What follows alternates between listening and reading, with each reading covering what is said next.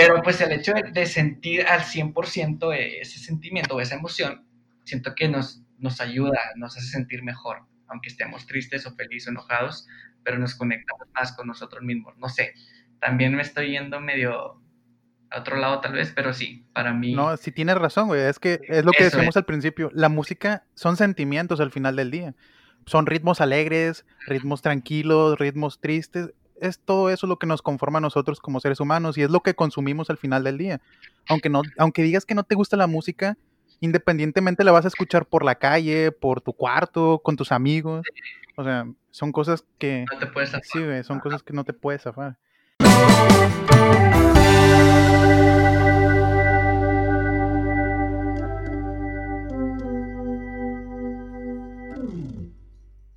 Hola todo el mundo y bienvenidos a un episodio más del podcast Caverna Soledad. Espero que se encuentren bien y espero que se encuentren de lo mejor. El día de hoy es un episodio un poco diferente a lo que normalmente los teníamos acostumbrados porque pues normalmente son episodios hablando de temas, pero como les digo, iba a haber un poco de cambio en el podcast porque iban a ser unos pequeños episodios especiales con charlas con algunas personas que a mí me gustaría invitar al programa, personas que realmente admiro mucho y que digo, ¿sabes qué? Me gustaría que estuvieran en el programa. Y el día de hoy tengo un invitadazo para abrir esta sección del podcast, para abrirlo con el pie derecho, como quien dice. Es el padrino, podría decirse así. Eh, el invitado de hoy es cantautor, es un artista independiente, podría decirse que es productor, porque tengo entendido que produce a otras personas. Él nos irá platicando conforme vaya pasando la charla. Editor, es el creador de Chamoy Records, por cierto. Podcaster, influencer, también es influencer, ¿por qué no? Y Chico Fit, ¿qué no hace este hombre? La verdad es que sí lo admiro mucho. Asael Arredondo, bienvenido al podcast. Yay, muchísimas gracias por, por invitarme. Primero que nada, eh, me siento bien halagado porque te acabo de decir que nunca me hayan invitado a, a, ningún podcast ni nada, o sea, prácticamente esta es la primera vez. Entonces, muchas gracias y pues qué honor empezar con tu sección nueva también. Es un honor completo estar aquí. Muchas gracias por invitarme. No, hombre, el honor es mío, la verdad. Eh, ¿Qué cuentas? ¿Cómo te ha tratado la pandemia, Sael? ¿Cómo, ¿Cómo te ha ido en estas épocas de cuarentena que estamos encerrados prácticamente sin hacer nada? No sé. Pues ha, ha sido como una montaña rusa de emociones. La verdad es que no, no te puedo decir que ni bien y tampoco que mal, porque, o sea, la verdad siento que no me he ido tan bien pero no es nada más, o sea, no fue causa de la pandemia. Digamos que al principio cuando empezó, pues realmente lo veía muy tranquilo, o sea, yo pensé que iba a ser máximo un mes, yo pensé que para el 30 de abril todo iba a, terminar y pues ya toda la normalidad, pero pues después de eso sí me empecé a frustrar bastantito, en mayo, sobre todo mayo, junio, porque aparte se me juntó con, con un problema emocional, sentimental, que no podía como como evadir con, con, salir los fines de semana o con ver a mis amigos o con tener algún tipo de cita, lo que sea, porque pues, no, no, se podía. Entonces digamos que me caló de cierto punto porque, te digo, tuve como un momento medio de tristeza por ahí y me hubiera gustado mucho compartir ese momento con mis seres queridos, con mis amigos y, y pues distrayéndome como normalmente lo hacemos con, pues, con la sociedad en general, pero esta vez no, y sí me pegó fuerte por esa parte, pero también, eh, te digo, esto fue como en mayo, junio, y después de eso también como que aproveché la cuarentena para como enderezarme tantito, porque creo que estaba muy descuidada mi persona. Eh, entonces como que traté de enfocarme también en, en mí, en mi proyecto. Eh, empecé a hacer ejercicio, porque dijiste que, que soy chico. No me considero, la verdad no me considero ni la mitad de las cosas que dijiste, pero pero pues sí he tratado de enfocarme mucho en eso, o sea, sí ha sido, pues te digo, una montaña rusa de emociones porque al principio estuve muy tranquilo pensando que era algo de que, que me iba a durar mucho y luego me pasó esta parte sentimental que me dio un bajón y luego traté de subir y así he estado, digo, yo creo que como la mayoría de, de muchos, o sea, no creo que haya alguien que se la haya estado pasando o muy bien o muy mal, pero pues también me siento afortunado de que pues, no me ha faltado nada. O sea, sé que hay personas que sí se lo están pasando mal. No tengo ningún familiar enfermo de, COVID ni nada. Entonces, pues por esa parte siempre ha habido salud y pues estoy agradecido con eso. O sea, no me puedo quejar, la verdad. Esto es algo que he tratado con pincitas con mis escuchas. O sea, en mis episodios he tratado de evitar siempre el tema del COVID, por el simple hecho de que, o sea, la gente necesita distraerse con otras cosas. Suficiente tienen con lo que escuchan a diario en las noticias, en las redes sociales. Y normalmente hablo de temas como el amor, temas filosóficos, existenciales, y por lo mismo como que digo, vamos a darle la vuelta al asunto del COVID y vamos a hablar un poco más de lo que nos concierne al ser humano como tal. Y como tú dices, es, es cierto, a todos nos ha pegado, queramos o no, nos ha pegado de alguna manera nos ha alejado de muchas personas, nos ha acercado a nosotros mismos. No sé si hayas reforzado algún pasatiempo tuyo, alguna habilidad, has desarrollado algo nuevo, algo que descubriste de ti nuevo en este tiempo. Pues algo así nuevo, creo que no, la verdad es que no, pero sí he retomado algunas cosas del pasado. Por ejemplo, eh, pues esta parte que te digo de, tratar de, de, mantener una vida un poquito más saludable, de, hacer ejercicio y de comer bien y todo eso, pues e, es, algo que hago como, como en temporadas de mi vida, por así decirlo. O sea, cuando siento que ya me la estoy bañando, es de que, güey, déjale, le echo ganas al ejercicio y así, güey. Pasan dos, tres, cuatro meses y digo, ¿sabes qué? Ya no estoy tan mal, entonces como que así me la vivo. Pero ahorita sí estoy tratando de, de hacer como ese cambio, eh, ese enfoque de, de hacerlo un hábito, o sea, de que no sea algo temporal de uno, dos, tres meses, sino de que de verdad adaptarlo a mi estilo de vida y tratar de que sea una prioridad. Y más porque también el hecho de todo este tema de la pandemia también me pegó en el, en el hecho de que, ay, güey, pues al final creo que lo más importante que tenemos es la salud. Y, y podemos ver que, que, este pedo afecta más a personas que no están saludables o que no se cuidan. Entonces, como que eso sí me, sí me hizo saber de que, güey, pues yo creo que es algo que siempre sabemos, o sea, que siempre te dicen, ¿no?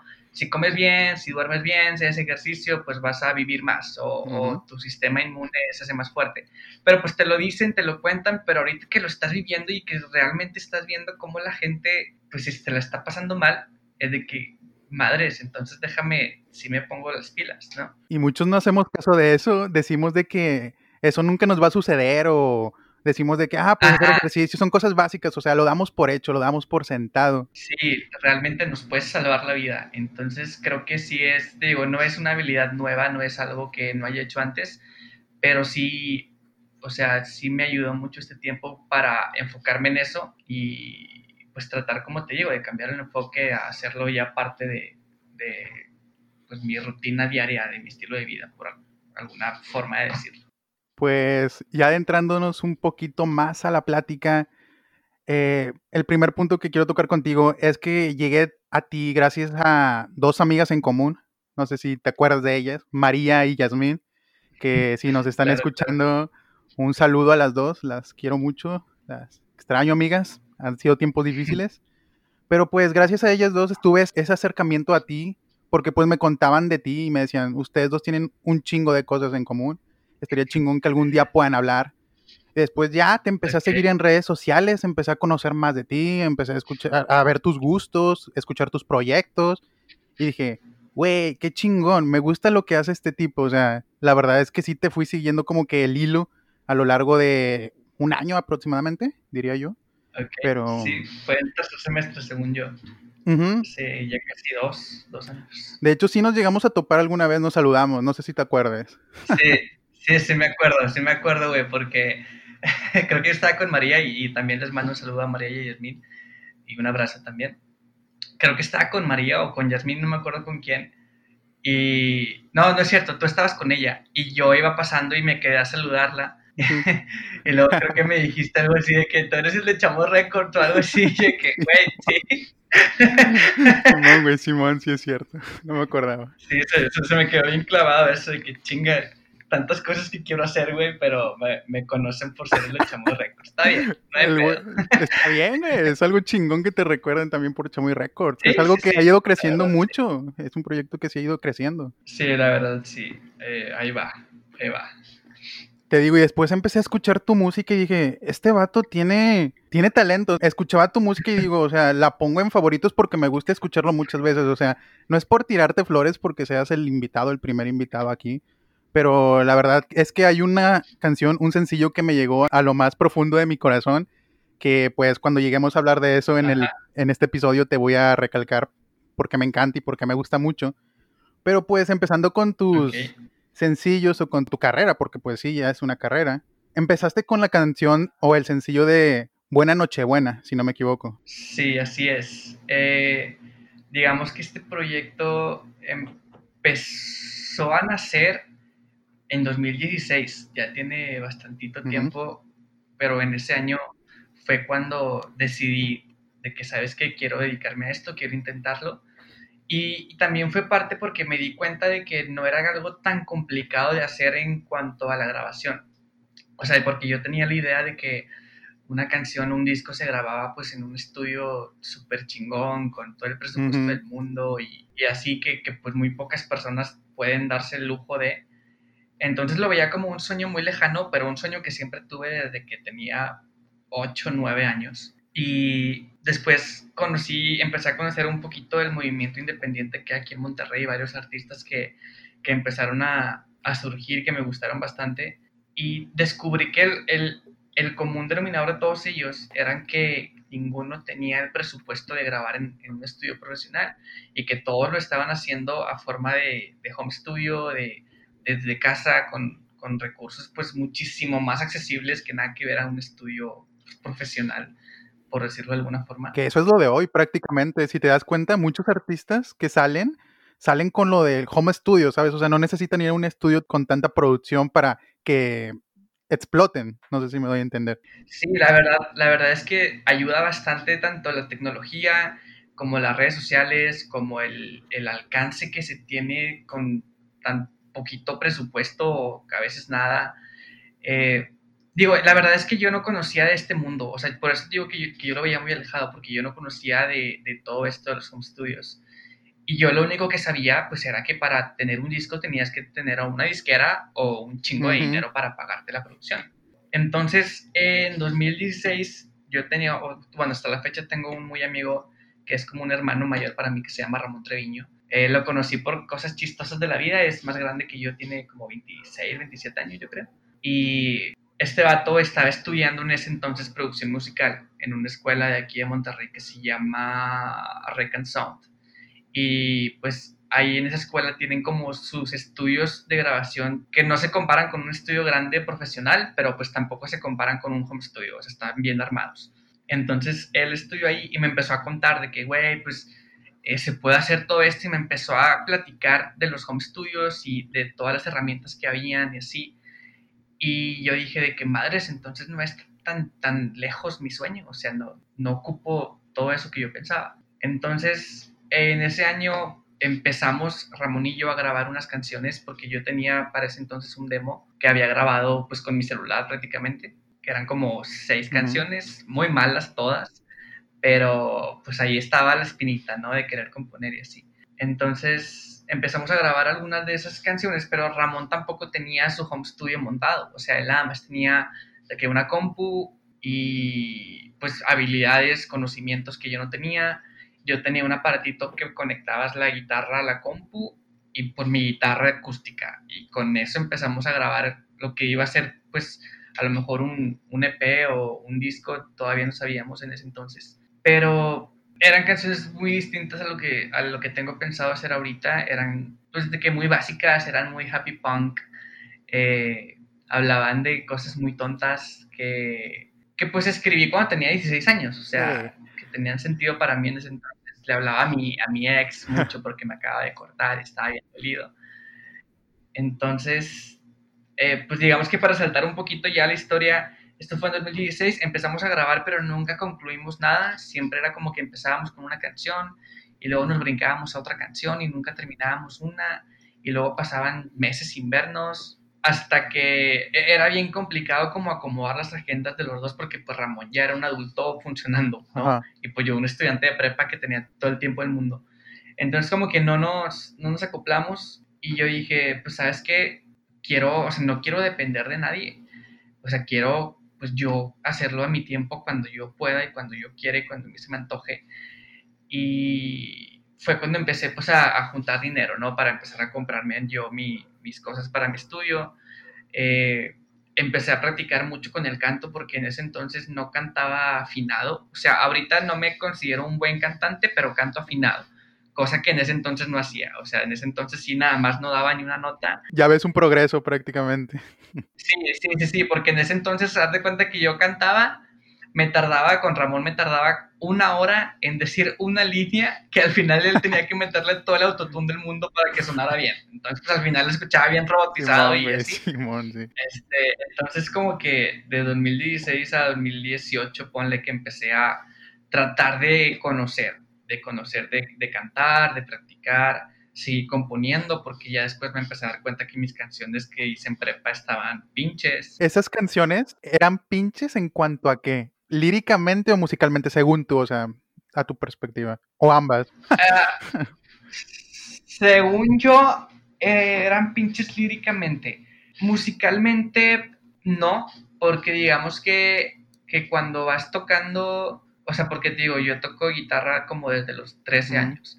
Entonces, cuando ya te sabes muchas canciones, pues sabes ciertos acordes que quedan con otros o ciertas, o sea, como, la vieja confiable que tú sabes que suena bien, ¿no? Entonces, digamos que musicalmente todas funcionaban porque aunque no eran la gran cosa, sí la gran composición, que hasta la fecha creo que no he hecho, pero pues también eran cosas muy básicas, o sea, eran cosas de happy punk que muchos pueden hacer porque no tienen mucha ciencia musicalmente hablando.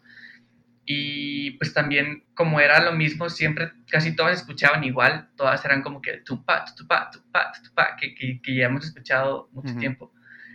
Entonces, ponle que en la parte musical no eran pinches, pero tampoco eran la gran cosa, o sea, era como una canción más de Happy Punk. Eh, algo pasable, sí, o sea, estaban bien, ¿sabes? Sí, sí, estaban bien en la parte lírica sí eran pinches eh, porque pues hablaba de estupideces, hablaba mucho de alcohol, pero de alcohol como de fiesta, como happy punk. hice muchas canciones para mi exnovia, todo triste y según yo eran las canciones más tristes del mundo y después me di cuenta que no.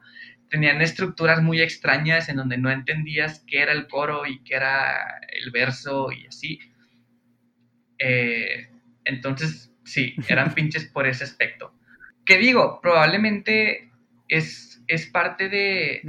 es parte, es parte de... Es parte del desarrollo como músico, todos empiezan por algo, ¿sabes? Ajá. Digo, muy probablemente en cinco años diga que mis canciones de ahorita están pinches, ¿sabes? Y también, si voy pensando así, pues voy a terminar sin sacar nada nunca porque pues siempre voy a estar creciendo, ¿verdad? Pero ahorita sí puedo decir que, que en ese entonces, hace cuatro años, pues mis canciones sí estaban, sí estaban pinches líricamente más que musicalmente. Ok. y después, te digo, ya empecé a juntar, según yo, mis herramientas, que la verdad no tenía mucho. Tenía una compu. Yo con Ramón habíamos grabado en una Mac, porque él tenía una Mac. Y yo nunca había trabajado en Mac. Yo hace mucho hacía covers pues en, en Windows normal y así. Pero cuando empecé a trabajar con Ramón me di cuenta de que la Mac sí eficientaba mucho el proceso de la grabación musical por los programas que puedes agregar y que lo hace muy dinámico, muy fácil de usar, o sea, muy intuitivo, vaya. Entonces yo sí traté como de, irme por la Mac porque ya estaba acostumbrado a saber cómo funcionaba la producción musical más o menos en, programas de Mac. Eh, que al final ya cuando vas aprendiendo te das cuenta de que todos los programas funcionan igual, nada más que el de Mac tiene dibujitos. Entonces pues ahí con los dibujitos te vas guiando bien padre. más intuitivo. Ajá, mucho más intuitivo. Mi hermana tenía, bueno, tiene hasta la fecha, pero me prestaba una, una Mac que ella tenía. Yo tenía, pues te digo, este aparatito con el que conectaba la guitarra a la compu y tenía un micrófono de USB que me costó como unos mil pesos, bastante sencillo, no tan recomendado para grabar música, pero grababa, que era lo que funcionaba. O sea, que ya no era mi celular con lo que lo hacía. Entonces con esas herramientas empecé a componer, bueno, a producir esta canción que dices, que es la de Buena Noche Buena, que fue a, media, finales, perdón, del 2018. Y digamos que fue mi primera aventura de producir algo yo solo, o sea, porque pues esa vez Ramón no me ayudó para nada, sí me dio algunos consejos como a distancia, pero todo lo hice yo, tuve que aprender ciertas cosas, muchas otras cosas no las aprendí que después se vieron reflejadas en el resultado final pero pues la canción la compuse porque en ese entonces acababa de fallecer un primo de una chava que yo no conozco personalmente. Bueno, muy poquito, o sea, la he visto de que una vez, pero me caló el hecho porque había sido, no me acuerdo en qué fechas, la verdad, pero pues ya se acercaba Navidad y me caló mucho porque dije, creo que nunca he sentido una pérdida así de fuerte de una persona tan cercana y menos en Navidad. Entonces como que traté, que digo, también tenía yo ya pensado hacer una canción de Navidad como para, para practicar mis habilidades de producción. Es como que si la cago no importa porque pues se va a escuchar una vez al año y ya, ¿no?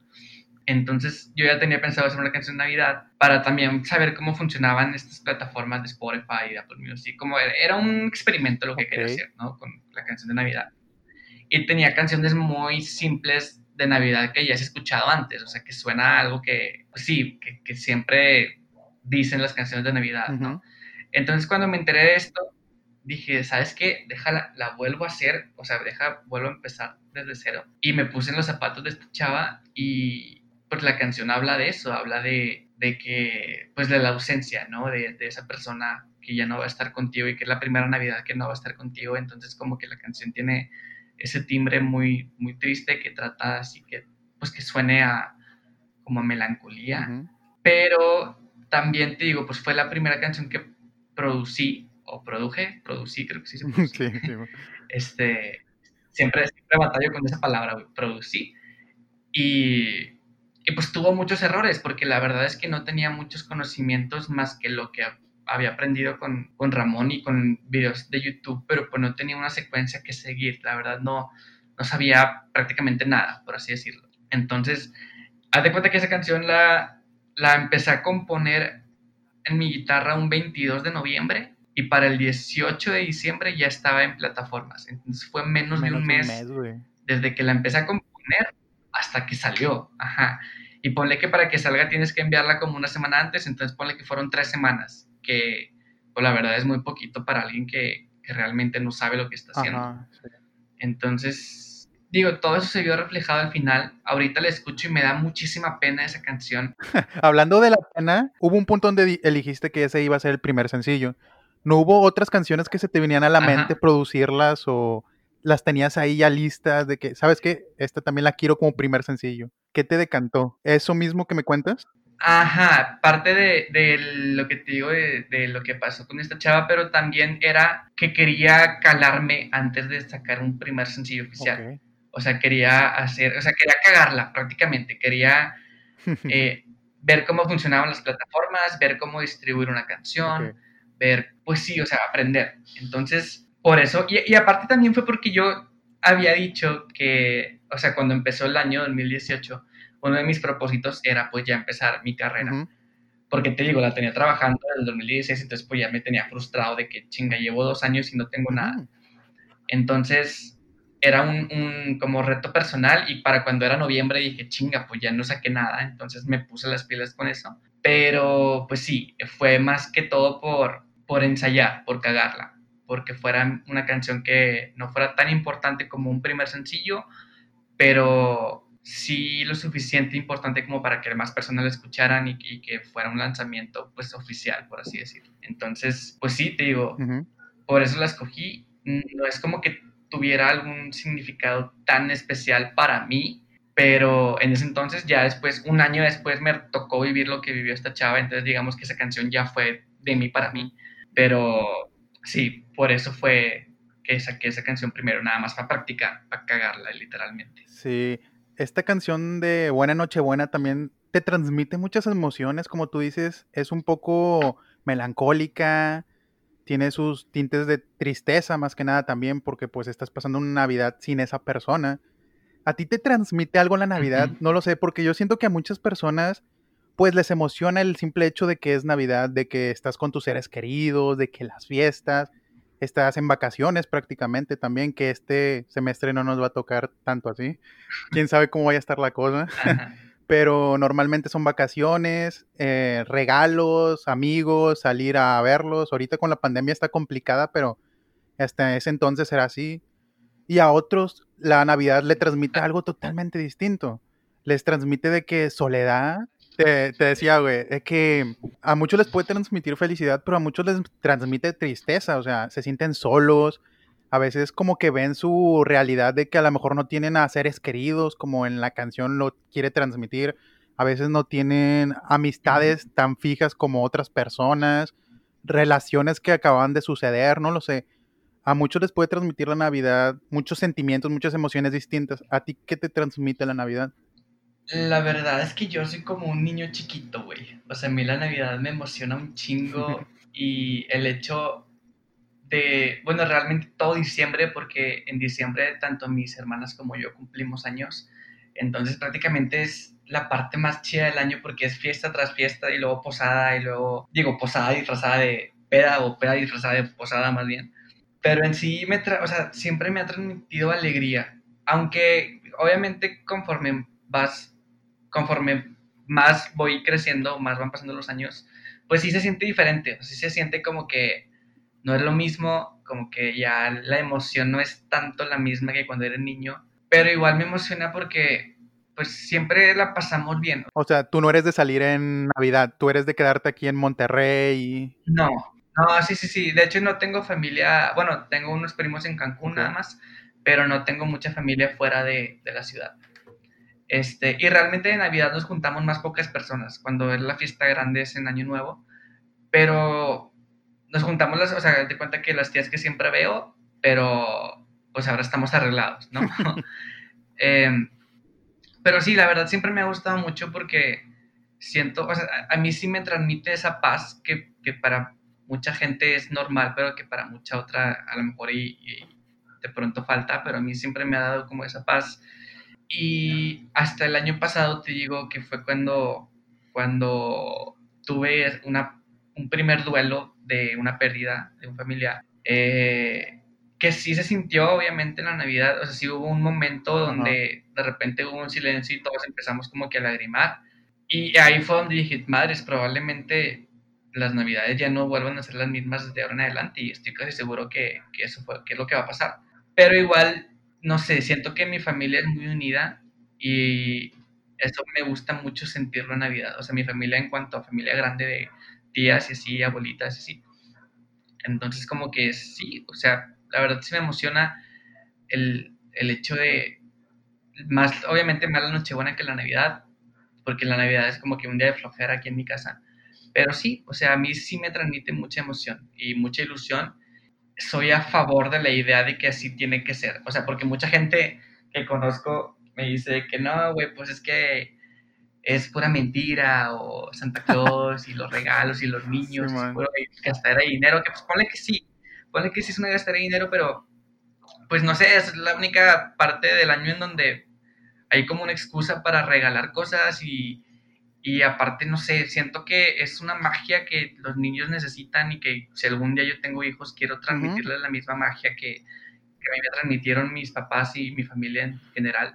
Y es que se siente en el ambiente, porque mucha gente está muy de buen humor en diciembre, es lo que he sentido yo también. Es esa magia que te provoca la Navidad, y como tú dices, el día de Nochebuena todos están de buen humor, de que preparando la cena, todos ahí con, los, con la familia, no sé tú, como tú nos estás platicando de que se juntan para cenar, yo también aquí en mi casa nos juntamos, vamos preparando la cena, todos los preparativos y creo que toda esa tradición es lo que hace que todos estén de buen humor, o sea, no es como un, una celebración cualquiera del año. Ajá. E, es como que la parte previa del momento lo hace más emocionante que el momento en sí, porque pues la neta sí es como que, como de que los memes que dicen, güey, me arreglé bien acá para estar sentado en la sala de, de mi casa. Que muchas veces sí pasa, o sea, la neta sí pasa. Esperando mi pedazo de pollo, güey. Ah, sí, güey, el tamal, lo que sea. Pero como que el momento previo a de que cuando estás, como tú dices, preparando la cena o o arreglándote si vas a salir, o arreglando la casa si vas a ir en tu casa, o sea, toda esa parte como que sí, sí transmite cierta emoción que a mí, te digo, espero que siempre me transmite y que también espero siempre transmitirá pues a, la, a mi familia cuando llegue a formar una, si es que eso pasa. O sea, la verdad, en resumidas cuentas, sí, güey, yo amo la Navidad y para mí sí es algo muy importante que se mantenga esa ilusión y, ese buen humor y esa buena vibra en Navidad. Qué bonito, qué bonito toda esta hora que que trae consigo la canción de Buena Noche Buena. O sea, por más de que la letra sea, como tú dices, muy melancólica, también te transmite ese sentimiento de la Navidad, te recuerda la Navidad, ¿sabes? O sea, o sea, a mí también me gusta mucho esa canción. Muchas gracias. Traté de decorarla un poquito para que se sintiera navideña. Hay unos cascabeles, hay unas campanitas y cosas así. que la verdad, que te digo, como no sabía mucho en ese entonces, ahorita la escucho y siento que la, la sobrecargué de instrumentos y también hasta ese entonces todavía no cantaba tan bien que digamos, y te digo, no es que ahorita sienta que cante muy bien, pero hay, sí hay muchos errores ahí de principiante. Eh, pero por algo se empieza, se, como que se, se valida, ¿sabes? O sea, no se toma tanto de que, ah, se equivocó. Empezaste, que era lo importante, como tú dijiste que lo pospusiste varias veces. Pues sí, te digo, fue parte de cagarla con esa rola, pero ahorita sí, sí, muy probablemente para este año igual y saque otra versión de esa canción ya mejor grabada y mejor remasterizada. Porque sí me gusta mucho. Ajá, sí me gusta mucho, pero sí, sí hay cosas que me dan, como te dije hace rato, que me dan pena de esa canción porque pues no sabía lo que hacía. Y pues digo, estoy en constante aprendizaje, pero sí me gustaría arreglar ciertas cosas de la canción. probablemente si, si ya no la llegas a ver ahí en Spotify, pero no te preocupes, va a volver a salir en diciembre. Ahí va a estar presente en todas nuestras navidades. Esperemos que sí. Y pues así cerramos la parte de la canción de Buena Nochebuena, que está muy buena, se la recomiendo. Escúchenla en Spotify, denle play, reproduzcanla. Y más que ahorita ya estamos en la última etapa del año, ya vamos para allá, ya vamos que volamos. Pasamos con el siguiente sencillo, el tan esperado siguiente sencillo. La canción de Juego. Dios santo. Déjame decirte que este es un señor rolón. O sea, te lo juro que sí. La tengo en favoritos junto con otros artistas y bandas, o sea, super top, porque te juro que, o sea, la parte principal de la canción, yo me la paso cantándomela, es de las pocas canciones que también me sé más o menos ahí por ahí la letra. Me gusta mucho el ritmo, la letra, como te digo, tiene, ay no, no sé, esta es mi canción favorita de las que has hecho, te lo juro, te lo juro que sí. Estaba esperando para decírtelo porque pues tú eres el creador de esta obra de, arte, como quien dice, pero sí, güey. Muchísimas gracias, la neta sí me siento bien halagado, güey. O sea, ahorita no nos estamos viendo las caras, pero estoy bien sonriente, güey. Muchas gracias. O sea, no, muchos van a decir que te estoy tirando flores, en serio. Pero es que esta pinche canción está bien buena. Escúchenla y ya después me van a, me van a decir si es cierto o no lo que les estoy diciendo, porque el chile sí se merece todos estos elogios. ¿Cuánto tiempo te llevó a hacer juego? ¿Cuánto tiempo te tomó esta canción? A hacerla en cuanto a componer la letra y la, la parte de la armonía y de la melodía con la guitarra, eh, como unas tres horas, cuando mucho, dos horas tal vez. wow. Mm, em, siempre trato de que mis canciones no se tarden más de un día. O sea, es bien raro que yo empiece a hacer una canción, a escribir una canción y que cierre la libreta y diga, al rato la termino. O sea, yo no puedo porque siento que pierde tanto la magia como también siento que la estoy forzando mucho. O sea, si, si de plano no está saliendo, si no fluye en unas tres horas, no fluye y hay que empezar por otra idea. Eh, entonces, pues con juego prácticamente sí, sí, digo, es el promedio de lo que me tarda unas tres, cuando mucho cuatro horas, eh, pero sí procuro que sea en un mismo día, o sea, procuro que no haya mucha, que no hayan pausas más bien en, el momento de, de, de, perdón, de componerla, de escribirla. ¿Y cuál es la historia detrás de juego? ¿Cómo salió esta canción? ¿Cómo surgió en ti? O sea, toda la historia. ¿Trae una historia de fondo? Eso también te quería preguntar. Sí. A ver, si se puede contar ahí, danos el chisme. Claro. Fíjate que el juego la escribí antes de Buena Nochebuena. Juego la escribí en septiembre de 2018. Y la escribí porque en ese entonces también tenía, pues digamos que del demo que te dije hace rato, que eran como seis canciones, digamos que había rescatado tres, algo así, y, quería, y había compuesto otras tres, y quería una última, una séptima, para que fuera acústica. Sí, tenía, te digo, seis canciones en la cabeza, o sea, todavía no empezaba a grabar porque la primera que grabé, te digo, fue la de Nochebuena, pero tenía en mi cabeza seis canciones y ocupaba una séptima porque yo quería que el, el EP terminara con una canción acústica. Y no tenía una canción así de pura guitarra y voz. Entonces, por eso compuse Juego, porque en un principio Juego era la canción acústica de, ese proyecto en ese entonces EP, que nunca, ya tampoco nunca dio a la luz. Tal vez en un futuro, quién sabe. Nunca vio la luz. Se rescate por ahí. Ah, ¿hay, alguna que otra canción probablemente de esas siete que rescate? Sí. De hecho, sí. Pero pues con otro enfoque, por así decirlo. Pues dándole tu toque actual de Azael, ah, el Azael de hoy en día. Sí, porque que fue lo que pasó con Juego, porque, pues te digo, iba a ser una canción meramente guitarra y voz y, ya iba a ser muy simple, sin tanta producción, sin tanta batería y, solo de guitarra y acá. Eh, y la historia de esa canción fue porque empezó, haz de cuenta que fue parte de lo de mi ex todavía, del 2016 que te conté hace rato, pero ya, ya no era algo que, que, me dolía, o sea, porque por las del 2016 eran canciones súper dolidas y así, súper, ¿cómo se dice? Eh, de despecho y así. Pero una vez, ya pasando los años, en 2018, una persona me preguntó que si yo le había escrito una canción a mi exnovia del momento preciso en el que le pedí que fuera mi novia. Y yo a esta chava le pedí que fuera mi novia con una mini serenata y eh, pura guitarra y voz. Entonces dije, ¿sabes qué? Pues no hay una canción que hable del momento exacto en donde yo estaba ahí parado afuera de su puerta, ¿no?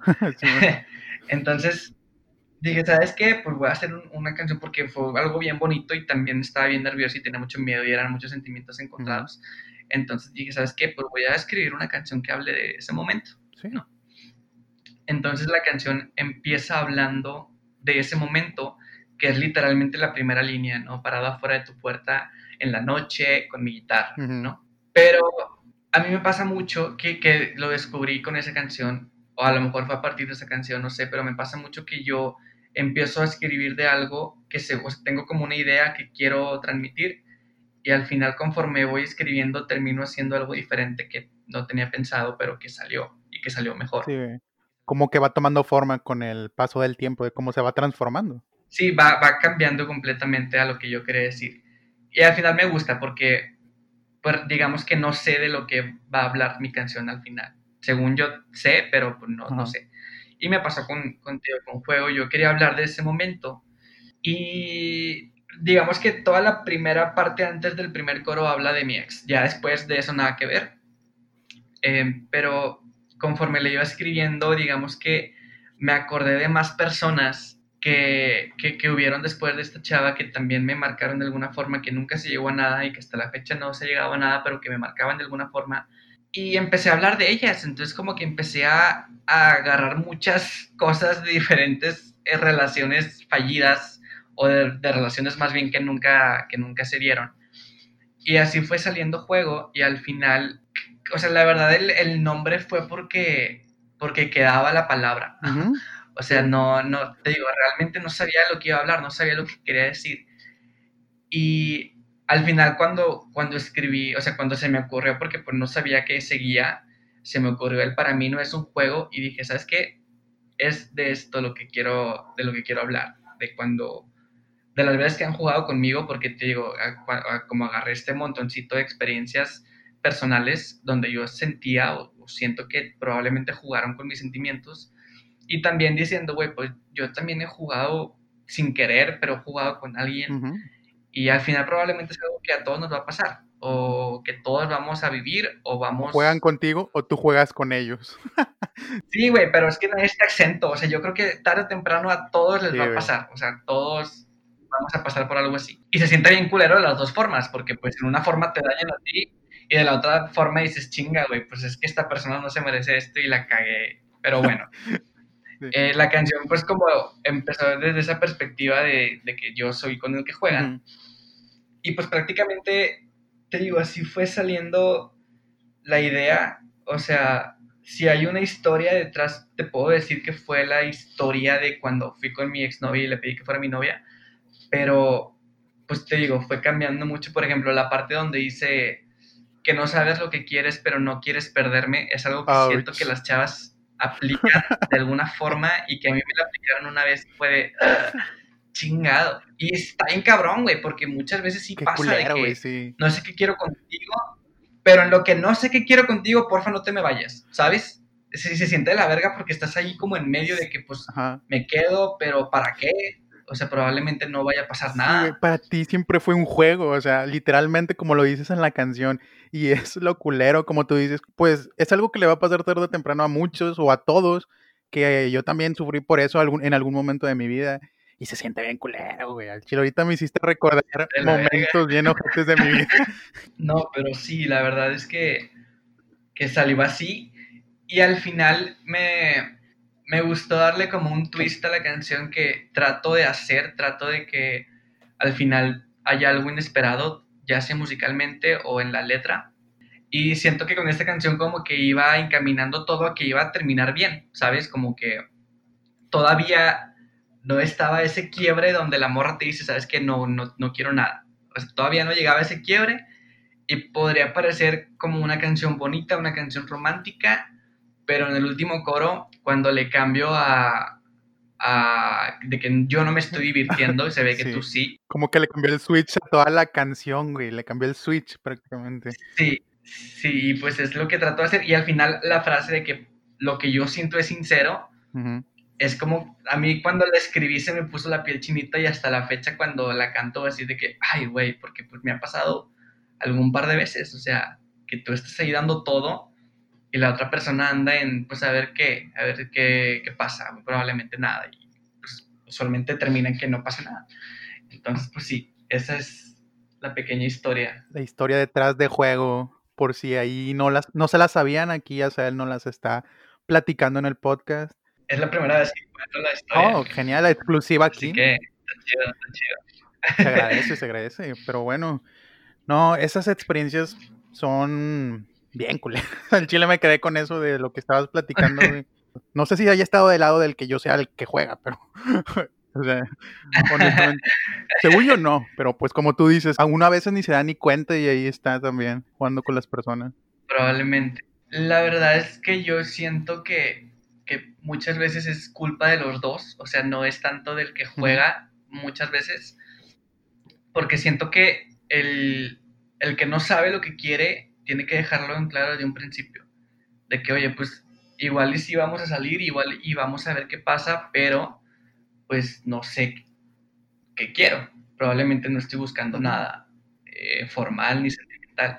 Y la otra parte, o sea, la parte cuando sientes que juegan contigo o cuando juegan contigo, siento que es un extremo también de que, de que nos, bueno, a mí me pasó que me ilusionaba muy rápido.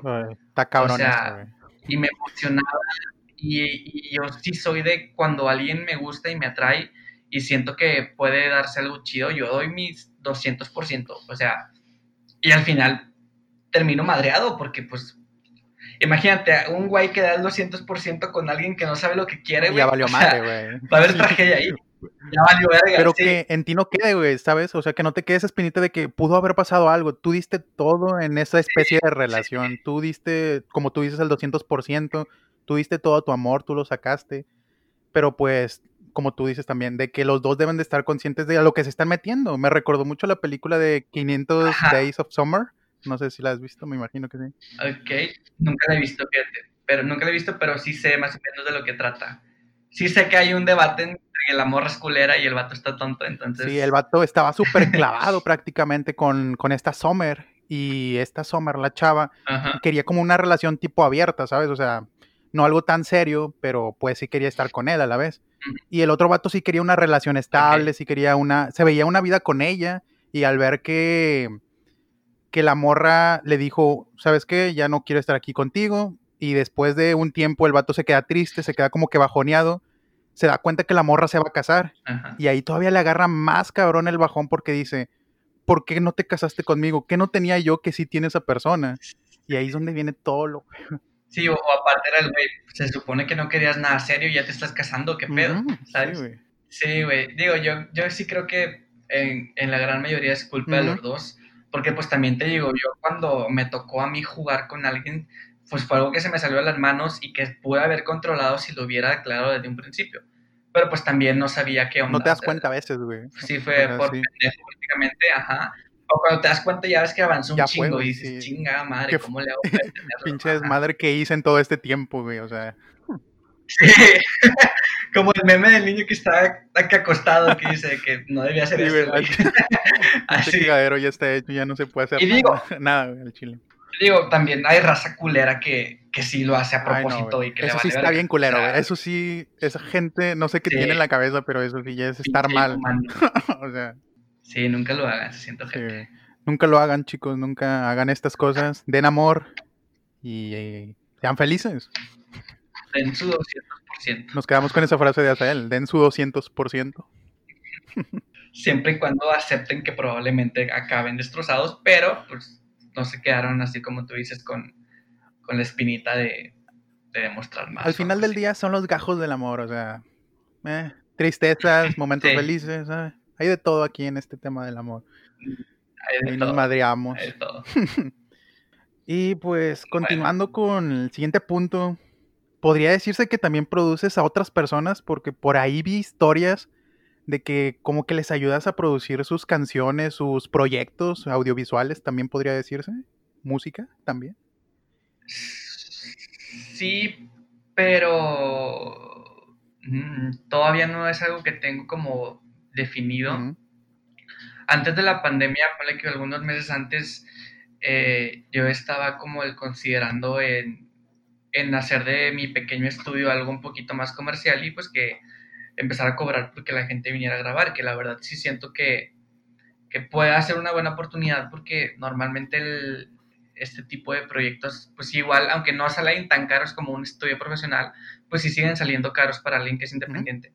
Eh, entonces yo sí trataba de, pues igual le puedo hacer una opción un poco más barata para que graben cosas de calidad, a bajo costo y así. Y lo empecé bien leve, pero pues al final, digo, tampoco nunca le, le metí como... ¿Seriedad? ¿No fue algo serio? O sea, nunca lo hice formal.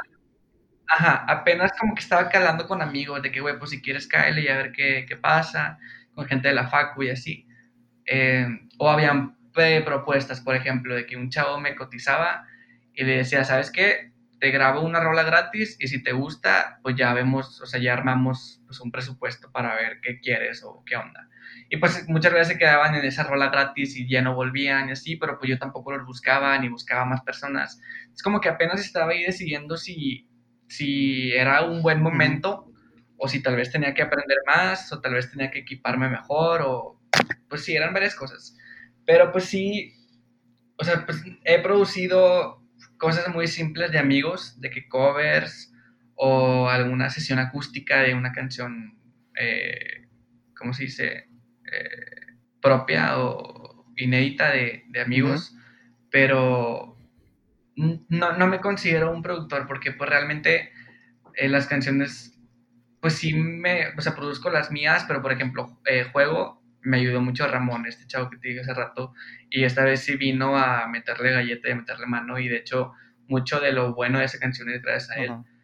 Pero sí, siento que la verdad estoy en una etapa muy temprana en mi desarrollo creativo, si se quiere ver de alguna forma, como para ayudar a algún otro artista a producir. O sea, porque digamos que la producción sí es un tema muy grande que no es nada más de que ven y graba y, ya, sino que es también meterte en la parte creativa y en la composición a veces, así.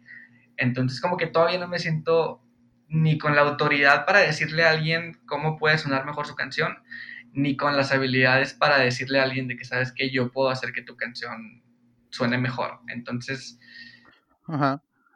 Pero te gusta el pedo, o sea, de que tiene futuro, puede tener futuro en tu vida, eso, en algún momento ya experimentado después de tantas cosas que hayas vivido.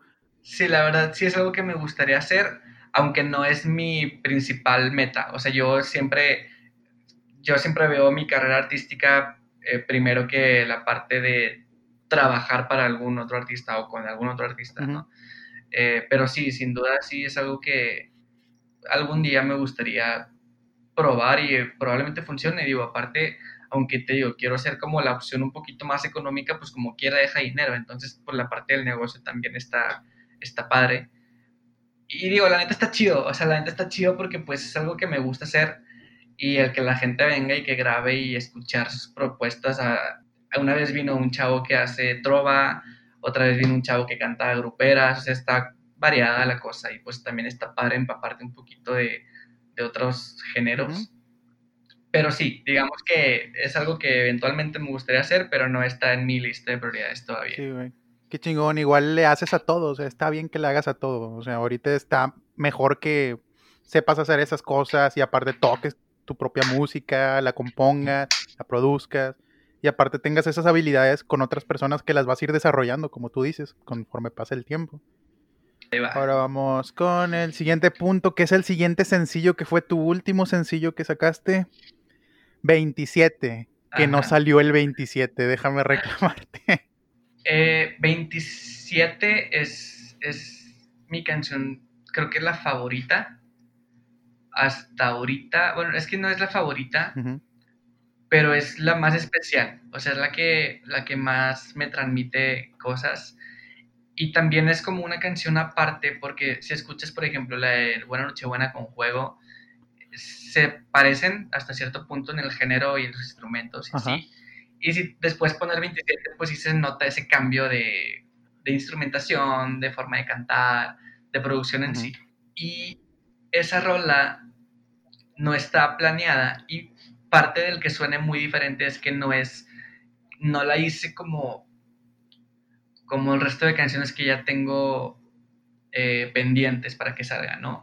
Por ejemplo, en septiembre va a salir una, eh, también exclusiva aquí, sale el cuarto sencillo, tercero oficial. Excelente, excelente. Em, y esa canción, aunque sigue siendo diferente a juego y a 27, se sigue pareciendo más al género que es juego, o sea, un poquito más rockerita.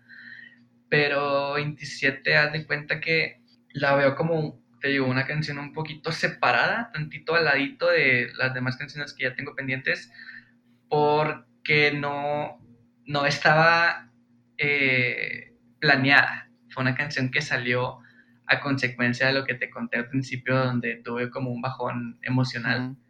Eh, es la canción más reciente que he escrito y la escribí, la empecé a escribir, creo que fue el, como el 3 de mayo, 4 de mayo, algo así.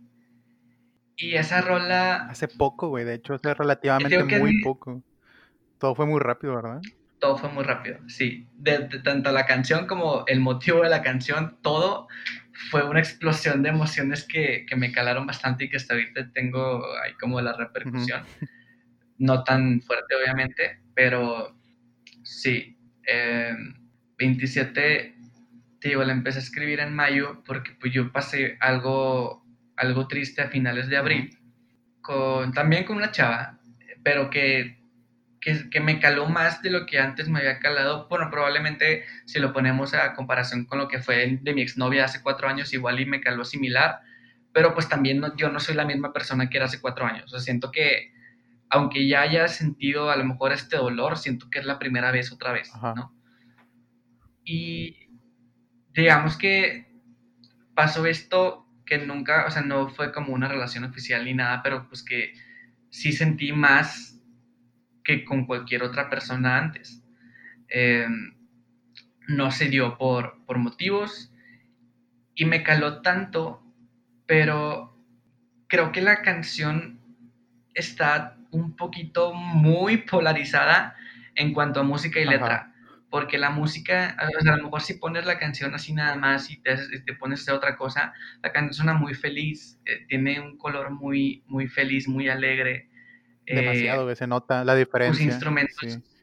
Sí, sí, es, como, pues ponle que el juego sí tiene el, toque un poquito más triste y así, y con 27 no, o sea, ahí sí la hice lo más feliz que pude en cuanto a instrumentación, en cuanto a música. Pero la letra, la lírica. Pero la letra. ahí es donde entra.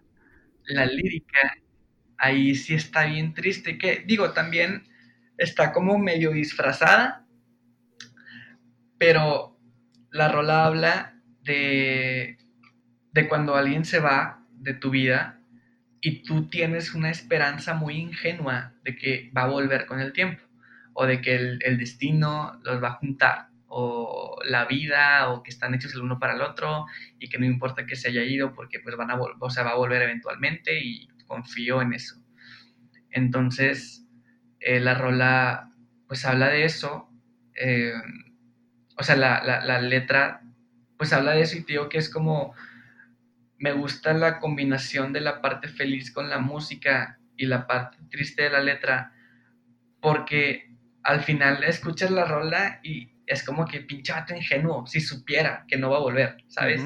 o si supiera que el destino y todo eso, pues es como un cuento que, que, o a lo mejor no un cuento, pero pues... Está en su fantasía, estás en tu chaqueta mental, güey, sí. Ajá, es una completa fantasía y eso lo hace más triste porque la canción la canto de una forma así que lo hice adrede como que muy feliz y con toda la esperanza del mundo y de que yo sé que vamos a estar juntos, pero la ves de fuera y es de que pobre vato, o sea, ¿cómo te digo que, que pues que no, que muy probablemente no sea así?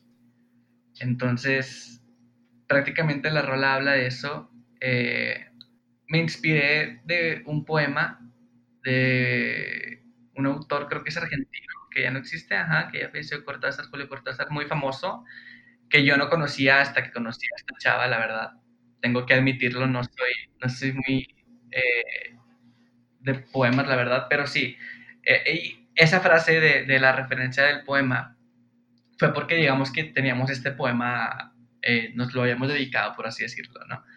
Entonces, la canción se podría decir que es una especie de tributo a ese, a ese poema, una especie de homenaje, porque sí está inspirada en eso.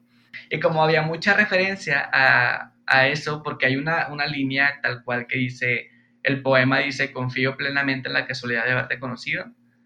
Y mi canción dice, confío en la casualidad de haberte conocido. O sea, nada más le quité el plenamente. Porque era algo que yo tenía que meter a huevo por lo importante que era esa frase. Entonces, como dije, güey, pues prácticamente es lo mismo. Dije, no, pues tengo que meter aquí que es de Julio Cortázar para, para que sea más un homenaje y no un plagio, ¿sabes? O sea, de, que tomé prestada la frase en vez de... De adueñártela y empezar a decir tú. Ajá, de decir que fue mía, ajá, no, obviamente no. Muy buena frase. Muy buena. Eh, no es mía y también por eso tuve la necesidad de meter ahí el nombre de Julio Cortázar. Y digo también porque pues era eh, o es el el escritor más eh, favorito de esta chava y así. Entonces, pues sí, digamos que es una canción que habla de, eso, de tratar o de imaginar que el destino te va a juntar con la persona que amas en este momento, o que, quieres, o que lo que sea. Y pues sí, es como una fantasía, una ilusión. Que te digo, la verdad es mi favorita. Que hasta a lo mejor se puede escuchar cliché, ¿no crees? Que el artista dice que su última canción es su favorita. o sea, me puse a pensar y dije. Pues sí, la verdad. La verdad, yo creo que, que y digo, creo que está bien que sea así. Creo que siempre tu favorita tiene que ser la última porque está triste que, bueno, es que no sé, porque sí siento que tengo mejores canciones a nivel musical, porque la verdad la de 27, pero por lo que significa para mí, o sea, porque la verdad te digo, 27 la escribí también en unas dos horas, eh, tres horas cuando mucho, y es una canción muy básica que cualquier persona que apenas está empezando a tocar puede tocar. También juego, pero, o sea, sí sé que tengo mejores canciones a nivel de musical, pero 27 significa mucho para mí, pues por todo lo que representa y, y lo que pues sí, el resultado final. Y se vale, güey. Para muchas veces para el artista eso es lo que tiene peso, el trasfondo que tiene la canción, lo que tú viviste al hacerla, al crearla, lo que trae de fondo, eso también al final del día le va a tener peso a la canción en cuanto a tu gusto, a la favoritismo que le tengas. Pues sí, sí, es, como, no sé, como mi bebé. Y también porque te digo que está un poquito diferente a las demás, es como que le tengo cierto cariño a esa canción. ¿Y qué, y qué te dice la gente, güey?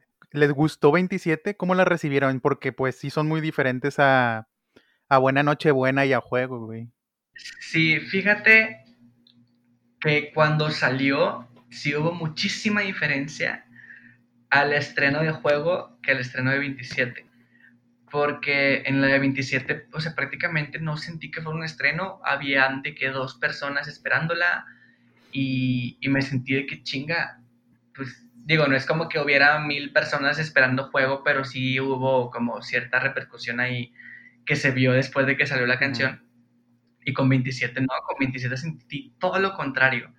O sea, fue de que... Y fíjate que uno de mis más grandes miedos siempre ha sido de que sacar algo muy importante para mí como una canción y que no tenga como ese auge al principio, de que no, de que no hayan opiniones, por más poquitas que sean, pero que no hayan. Y me pasó con 27, o sea, salió y fue de que una persona escuchando y es mi hermana aquí al lado, ¿no? Y dije, sí, sí hubo mucha diferencia ahí donde dije que, güey, pues, o chance y, y, y, juego no les gustó tanto como para regresar a ver qué más hacía, o chance y no le hice tanta promoción, porque la verdad es que la promocioné como una semana antes de que saliera. Es que sí, hice, hice un mini cuento, una mini historia eh, que subí un pequeño, se podría decir que un capítulo por día, de, creo que fueron cinco o seis capítulos, no me acuerdo pero al final ponía eh, la fecha del 27 de mayo, pero a lo mejor y, no, ah, no, es que se me hace que no lo dicen todos. Al principio, la verdad no me acuerdo, pero al final de poner la fecha, tachaba el 27 con color rojo y arriba le ponía un 29. Ah. Entonces, porque sí, o sea, yo siempre supe que iba a salir el 29, no, o sea, yo sabía que esa era la fecha de lanzamiento, pero por el nombre y por lo que significaba y, así pues ponía la fecha de 27 de mayo, pero... esa, es la historia de que no, no salió el 27, pero salió el 29, muy cerca. Sí, que pues sí, o sea, sí quería que saliera el 27, pero como la, digo, la empecé a componer en mayo, a principios de mayo, perdón, no iba a alcanzar. Haz de cuenta que pone que la empecé a grabar en no sé, mayo 7, 8. Ponle que para mayo 20 ya tenía la canción terminada. Pero haz de cuenta que al momento de tú mandarla a, la tienda, porque hay como, como una distribuidora, donde tú mandas tu canción con la distribuidora y la distribuidora se encarga de enviarla a Spotify. Todas las plataformas de streaming de música. Haz de cuenta que tu relación es con el distribuidor, no con, no con Como el podcast, güey. Como los podcasts en sí. Sí. Ajá. Entonces, acá, bueno, eh, yo con, los del podcast prácticamente los mando y salen luego, luego. No sé si contigo también, pues estará como 20 Sí, te tarda 20 minutos en salir. Y acá no, acá sí te dan plazos de que, oye, pues en Spotify puede que salga en 10 días, pero en Apple puede que salga en 11 o en 8. O sea, ahí sí ya depende de cada tienda porque sí es diferente, digamos, el proceso a, una canción que a un podcast. Obviamente, sí. Entonces, eh, en Spotify creo que el plazo, ponle que eran como, eh, no me acuerdo si 7, 8 días, algo así. Y si yo la ponía que saliera el 27, corría el riesgo de que no alcanzara a llegar a Spotify. Entonces, eh, aparte de que era miércoles y normalmente los lanzamientos los hacen en viernes por alguna razón, y dije, ¿sabes qué? ¿Para qué me arriesgo? Porque pudo que, o sea, puede que si hubiera salido el 27 raspando y que todo hubiera estado bien, no era un riesgo que querías correr, ¿sabes? Ajá, dije, porque si la anuncio que sale el 27 y no sale, pues no, no quiero que pase eso. Entonces sí, eh, entonces por eso salió el 29, porque pues era viernes y le di un plazo ahí de más días y pues todo funcionó como tenía que ser. Em, y pues sí, es prácticamente la historia de, de 27 a... Fíjate que supongo que ya sabes, creo que sí, que una de mis más grandes referencias es Pepe Madero. Es mi artista favorito desde que tengo memoria. Entonces, con esa canción traté de hacer una fusión de Lunes 28 con Plural siendo singular y con 1980, que son tres canciones de Pepe que son como las más distintas al resto de sus canciones. La de Lunes 28 porque tiene un coro de voces así en la mitad de toda la canción la de Plural porque es puro ukelele y la de 1980 porque tiene un contrabajo y tiene un, un shaker ahí bien marcado y cosas así. Entonces traté como, o sea, mi idea fue fusionar las tres canciones así como que más o menos tomar la parte más característica de cada una y creo que, o sea, el resultado fue más o menos lo que yo tenía en mi cabeza, de que sonara así muy diferente al rock en español que estamos acostumbrados o que yo estoy acostumbrado a, tanto a escuchar como a componer, ¿sabes? Pero esa es la historia, nada más. No, pues, la verdad es que te quedó una muy buena canción que también está muy buena, que en lo personal, pues, no le llega a la altura de juego, o sea, me vas a decir que estoy empecinado con eso, pero es muy buena, ¿sabes? O sea, se ve tu progreso y se ve que vas avanzando con el paso del tiempo.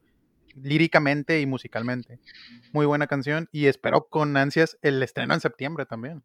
Muchas gracias. Creo que no contesté tu pregunta en cuanto a cuál gustó más, porque te digo, eh, el, día del estreno no sentí eh, eh, como e, ese peso que tuvo juego, pero ya después sí me llegó a decir la gente de que, güey, me gustó más 27 que juego.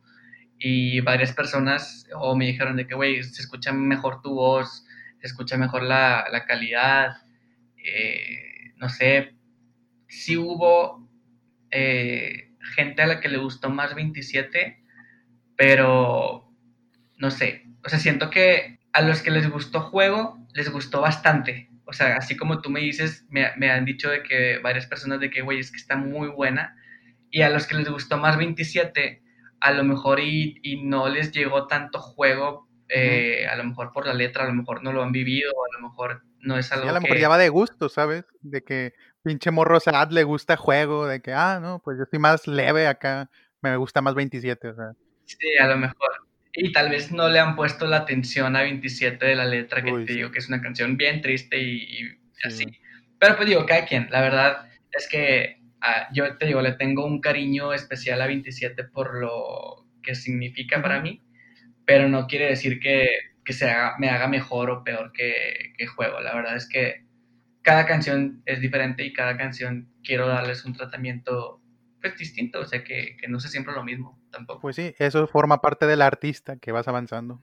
Y me gusta, me gusta eso. Sí, trato de, de hacer cosas distintas. Por ejemplo, la de septiembre va a tener un tinte medio de mariachi. Ah, entonces, pues nada que nada, Nada, nadita, güey. Qué pedo. Ah, la madre, no. Qué notición, aquí en exclusiva. digo, leve. Pero algo es algo, güey. Ahí por ahí está el, lo pues mexicano de la rola. Se va a escuchar ahí el toque. Ajá, sí, se va a escuchar ahí el toque mexicano y por eso va a salir en septiembre. Qué orgullo. Y que también. Qué orgullo. de que, primero un rock balada con juego y luego una canción súper melosa con 27 y luego hay mariachi. Entonces quiero tratar de que sea así, o sea, de que sea un poquito variado. Qué chingón que experimentes, güey, que no te quedes, o sea, por ejemplo, pudiste haber agarrado de que todas como juego o buena noche buena pero veo que estás explorando así distintas cosas. Me gusta, me gusta. Estás jugando con instrumentos, ritmos. Sí, sí, pues es divertido. Digo, sí hay canciones que, que pues van a aparecer sí o sí porque pues están dentro de, de un mismo concepto, por así decirlo, pero sí trato de que, que se distinga una de la otra, pues. También eres podcaster, estás en este mundo del podcasting tú también tienes tu podcast con la chava que hay una disculpa que no, no me acuerdo de su nombre. O sea, sí he escuchado, he escuchado varios episodios, pero no me acuerdo de su nombre. ¿Es Mariana o me equivoco? Mariana. Sí, Mariana Un saludo si nos estás escuchando, Mariana. Pero cuéntanos, ¿cómo empezó todo este proyecto de su podcast? Eh, bueno, este podcast salió en noviembre del año pasado y fue la cosa más random, cero planeada que, hicimos ella y yo, porque a Mariana la conozco desde como el 2014, yo creo, por internet, te digo que ella es de, Tijuana. Y la conocí por Panda, ella subía covers y yo era su fan y así, después pues nos hicimos amigos de que pues para mandarnos ya sean covers o canciones personales, de que a ver qué opinábamos y así. Y a de cuenta que eh, en noviembre, digo, el año pasado, subió una historia a su Instagram de que un sticker de preguntas, algo así. Y le puse de que, oye, deberíamos hacer un podcast. Y me dijo de que jalo. Y de que en ese ratito planeamos el nombre, que el nombre es una canción de, Panda, porque pues... Eso te iba a preguntar, de que si era referencia a la canción de Panda. Sí, sí de hecho se iba a llamar 10 AM, 10 AM Podcast. Por la de la sangre fría. Otra canción de Panda, pero al final, sí, pero al final no, ni siquiera me acuerdo por qué se quedó ese nombre, pero fue que va, está bien. Y pues tratamos de, de ser constantes. Eh, la verdad me adjudico la culpa de que la mayoría de las veces que no grabamos es por mi culpa, pero pues sí tratamos de, de hacer constantes en, en, eso. Es él es un hombre muy ocupado, así que ya saben. Tienen que hacer su previa pues, cita. No que sea ocupado. no que sea ocupado, pero sí quita, sí quita el tiempo el hecho de, de que se distancia más por la edición, porque acá... Eh, sí, o sea, sí, me, me, me llevo varias horas editando y también de repente hay semanas en donde no sabemos de qué hablar. Eh, Pasa. Pero pues sí tratamos de que sí sea constante, o sea, de, pues de tenerlo ahí. Digo, no, creo que ni para Mariana ni para mí es nuestro principal proyecto, porque Mariana también tiene cosas con la música y tiene un negocio de, de donde ofrece servicios así de música también, de composiciones y producciones. Eh, entonces como que para los dos es un escape y, y es más hacerlo una plática entre amigos y opinar de temas y platicar de cosas que nos gustan. Ella también estudió administración, entonces pues tenemos cosas en común. Pero sí, es como más de hobby, eh, pero lo disfruto bastante. Lo disfruto bastante, más la grabación que la edición, pero está chido. y pues siento que, por ejemplo, desde que armé el, el home studio, que me empecé a hacer de algunos micrófonos así, como que también me entra la espinita de que, pues ya tengo los micrófonos, ¿qué más puedo hacer con ellos? O cómo le puedo sacar provecho a lo que tengo y así. Y digo, el podcast también, pues en ese entonces, bueno, y hasta la fecha está agarrando mucho auge y, está creciendo mucho el, el, formato, que pues está padre, la verdad. A mí, yo sí eh, escucha de varios podcasts, entonces como que el hecho de estar eh, en constante escucha y luego de tener el micrófono ahí al lado es como que también te da la tentación de que, güey, pues yo también quiero a ver qué pasa, nada más para, para calar, ¿no? Para, pues, pues sí, experimentar, güey, ahí prueba y error, ahí a ver qué se da, nunca está de más. ¿Cómo se llama el podcast ahí para que la gente que nos está escuchando también se dé una vuelta por allá y lo escuche? Ahí hablan de todos los temas que están pasando actualmente también. Así es, se llama La Vida en el Barandal Podcast, está en Spotify y en Apple Podcast y tratamos de que salga cada viernes, llevamos creo que 10 episodios. O sea, imagínate, empezamos a grabar en noviembre y llevamos 10 episodios que se suponía que, que lo haríamos semanales, pero pues por alguna u otra razón no se puede. Entonces, eh, sí, tratamos de hacerlo constante. Probablemente esta semana sí hay episodio, pero pues sí, digo, ahí hay 10 episodios que probablemente les puedan gustar y tratamos temas, pues, de lo que se nos ocurra, o sea, no, no tiene un... Un concepto. Sí, güey, y está padre porque, pues, es algo muy distinto, por ejemplo, a lo que yo hago. Ustedes, es una charla entre dos amigos, se podría decir. En mi caso, pues yo nada más hablo solamente de un tema que yo ya tengo como que previsto y voy a sacar mi opinión y charla. Así pero está chingón de que también se den una vuelta por allá y vean este también este tipo de formato de podcast, que los podcasts son vida, amigos, escúchenlos. Están muy buenos. Así es, así es. Y bueno, ya, ya nos adentramos mucho en tu carrera, en todo lo que has hecho. Ahorita vamos a hablar un poco de temas que pues caracterizan a mi podcast, que son temas un poco más introspectivos, filosóficos, existenciales. Y pues voy a arrancar con una pregunta que te vas a quedar así de que, a la madre, de que mm, a lo mejor no es tan profunda, pero pues sí, te quedas pensando, güey. Y tiene que ver con la música. Para ti, ¿por qué es importante la música? ¿Por qué crees que la música es muy importante para el ser humano? Quisiera saber tu opinión acerca de esto. Ok. Yo creo, desde mi punto de vista, que la música y muy probablemente el arte en general, algunos tienen su arte favorito, ¿no? pero creo que la música es, es necesaria para acompañarnos en todos los momentos de nuestra vida. O sea, siento que la música en particular, porque siento que es el arte que está más presente en todos lados, eh, te puede transportar tanto a lugares como a personas, como a momentos, recuerdos, sentimientos, de una forma muy rápida y muy específica, cosa que a lo mejor no pasa con una pintura o con una película, no sé, y, aparte siento que la, música puede haber una canción que esté ahí que tú ya conoces, pero muchas veces la vuelves a escuchar y le das otro significado que, que te vuelve a acompañar y que te vuelve a transportar a algún lugar, a alguna persona, algún recuerdo. Entonces, como que la misma música, aunque esté ahí estática sin, sin, o sea, vaya, que sea la misma canción, por ejemplo, siempre puedes volver y, y a escuchar algo nuevo o, o, sentir más bien algo nuevo escuchando esa canción. Yo siento que es muy siento que es vital porque de alguna forma te hace sentir mejor siempre, o a lo mejor no te hace sentir mejor, pero complementa el sentimiento que estás pasando en Te sientes acompañado, o sea, prácticamente. Si te sientes, si te sientes feliz y escuchas una canción que te pone feliz, te complementas y ahora estás más feliz. También pasa lo mismo con la tristeza y siento que el sentir a ese extremo de que estoy muy feliz o estoy muy triste o estoy muy enojado, el, sentirlo con una canción eh, como que nos hace bien.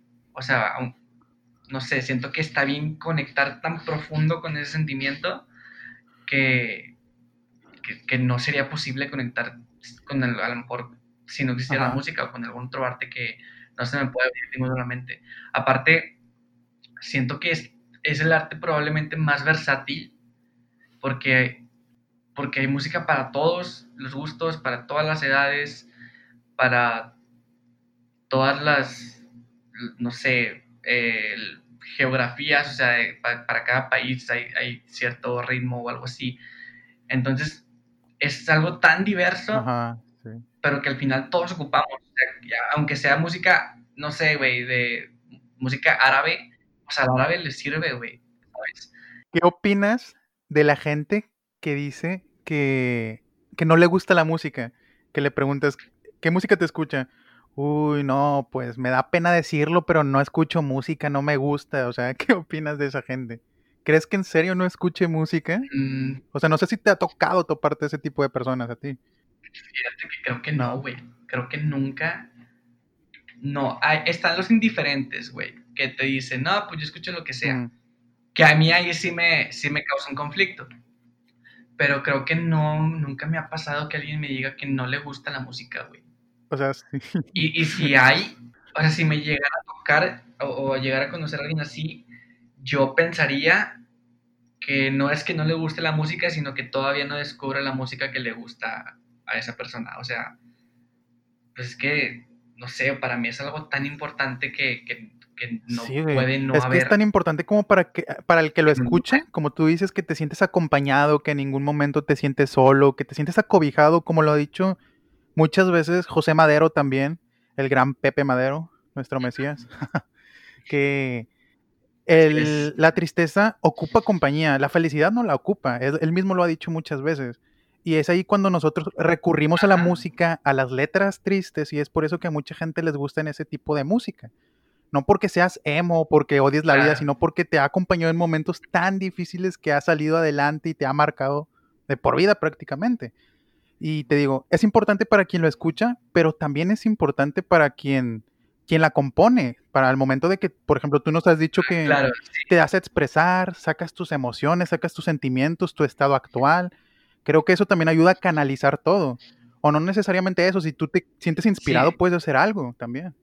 Claro, de hecho también quería llegar a ese punto, o sea, vaya, porque hablé nada más de la parte como del consumidor de la música, pero pues para mí que, que, que compongo y, así, realmente es algo que, me ayuda, o sea, que me, me, limpia de alguna forma. Por ejemplo, con la de 27 que sí estaba muy, o sea, estaba muy dolido y así, fue algo que, aunque no me hizo sentir bien así luego, luego, ¿sabes? Como que no fue algo que me curó, porque pues siento que eso también implica mucho tiempo. Sí fue algo que dije que, güey, soy, o sea, como a mí me gustó mucho, y a lo mejor suena muy acá, pero pues yo lo digo de mí para mí, es de que, güey, pues soy capaz de hacer una canción tan bonita a raíz de algo tan feo, bonita pues musicalmente hablando, ¿no? Eh, entonces como que el, el hecho de sacar algo y hacerlo arte, ya sea una canción triste, una canción feliz, una canción de odio, lo que sea, pero sí, sí te libera de cierta forma. Y todavía te liberas un poquito más cuando sale el público. Por ejemplo, eh, yo con 27, mi idea, lo que yo esperaba que pasara era, voy a sacar 27 y ya me voy a sentir bien y ya me voy a limpiar todo eso. Cosa que no fue así, pero al mismo tiempo sentí una carga un poquito más pesada, más liviana, perdón, en donde dije, pues todavía me pesa, todavía me duele, pero siento que ya lo estoy compartiendo con alguien más, con el mundo, con la gente que la escuche, y así sean una, dos, tres personas, pero ya está ahí, ya no soy nada más yo con eso, ¿sabes? Ya lo estoy como que aventando al, al mundo, no sé. Entonces siento que también, o sea, es vital para ambos lados, para el consumidor y para el que la produce, para el que la crea. Entonces, para mí eso es la música. Y fíjate que algo eh, que yo sí contradigo de, por ejemplo, lo que dice Pepe en cuanto a, a, que la felicidad no requiere compañía, sí entiendo que probablemente no, pero como te digo, si estás feliz y escuchas una rola que te pone más feliz, siento que elevas esa, esa emoción, ese sentimiento al 100%. Te ahí, sí, te conectas sí. más con la emoción. Ajá. Sí, si estás enojado y escuchas una pinche rola acá de pinche heavy metal, güey, romper cosas. Dios, madre tu cuarto, güey, ahí, pues, pobre setup.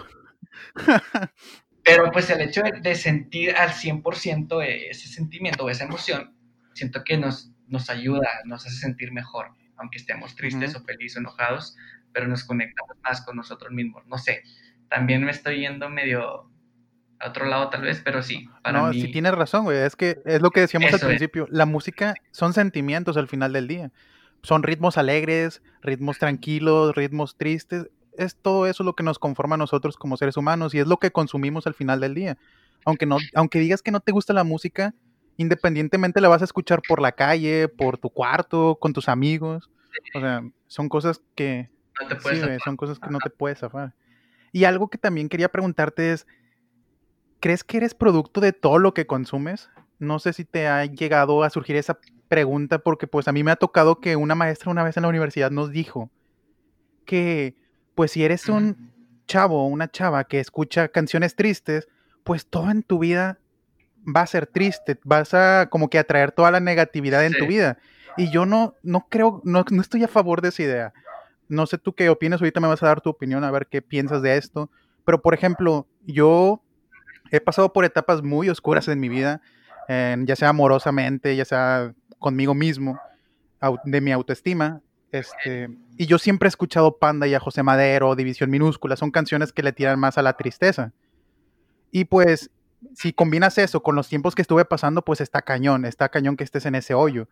Pero últimamente, bueno, no últimamente, ya hace dos años, un año, estuve trabajando con mi autoestima, con quererme, querer a mi alrededor, apreciar lo que yo tengo. Y sigo escuchando esta música y no me está como que llevando por un lado más depresivo, ¿sabes? O sea, yo sigo con mi vida bien, pero sigo escuchando la música que siempre me ha gustado y siempre me ha acompañado. Bueno, en sí la, la pregunta de que seamos producto de lo que consumimos, creo que no al 100%, pero creo que sí influye mucho.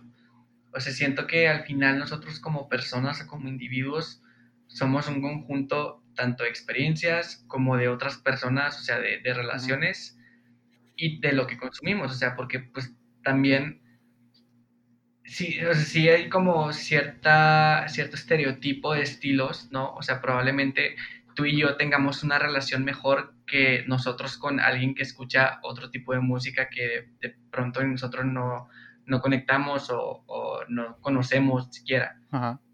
Entonces, pues sí se genera a consecuencia de lo que consumimos, pues este tipo de personalidad, ¿no? También de, de, ¿cómo se dice? De definición de uno mismo, de... Tu percepción, güey, sí, de cómo te sientes, ok. Ajá, sí, sí, sí.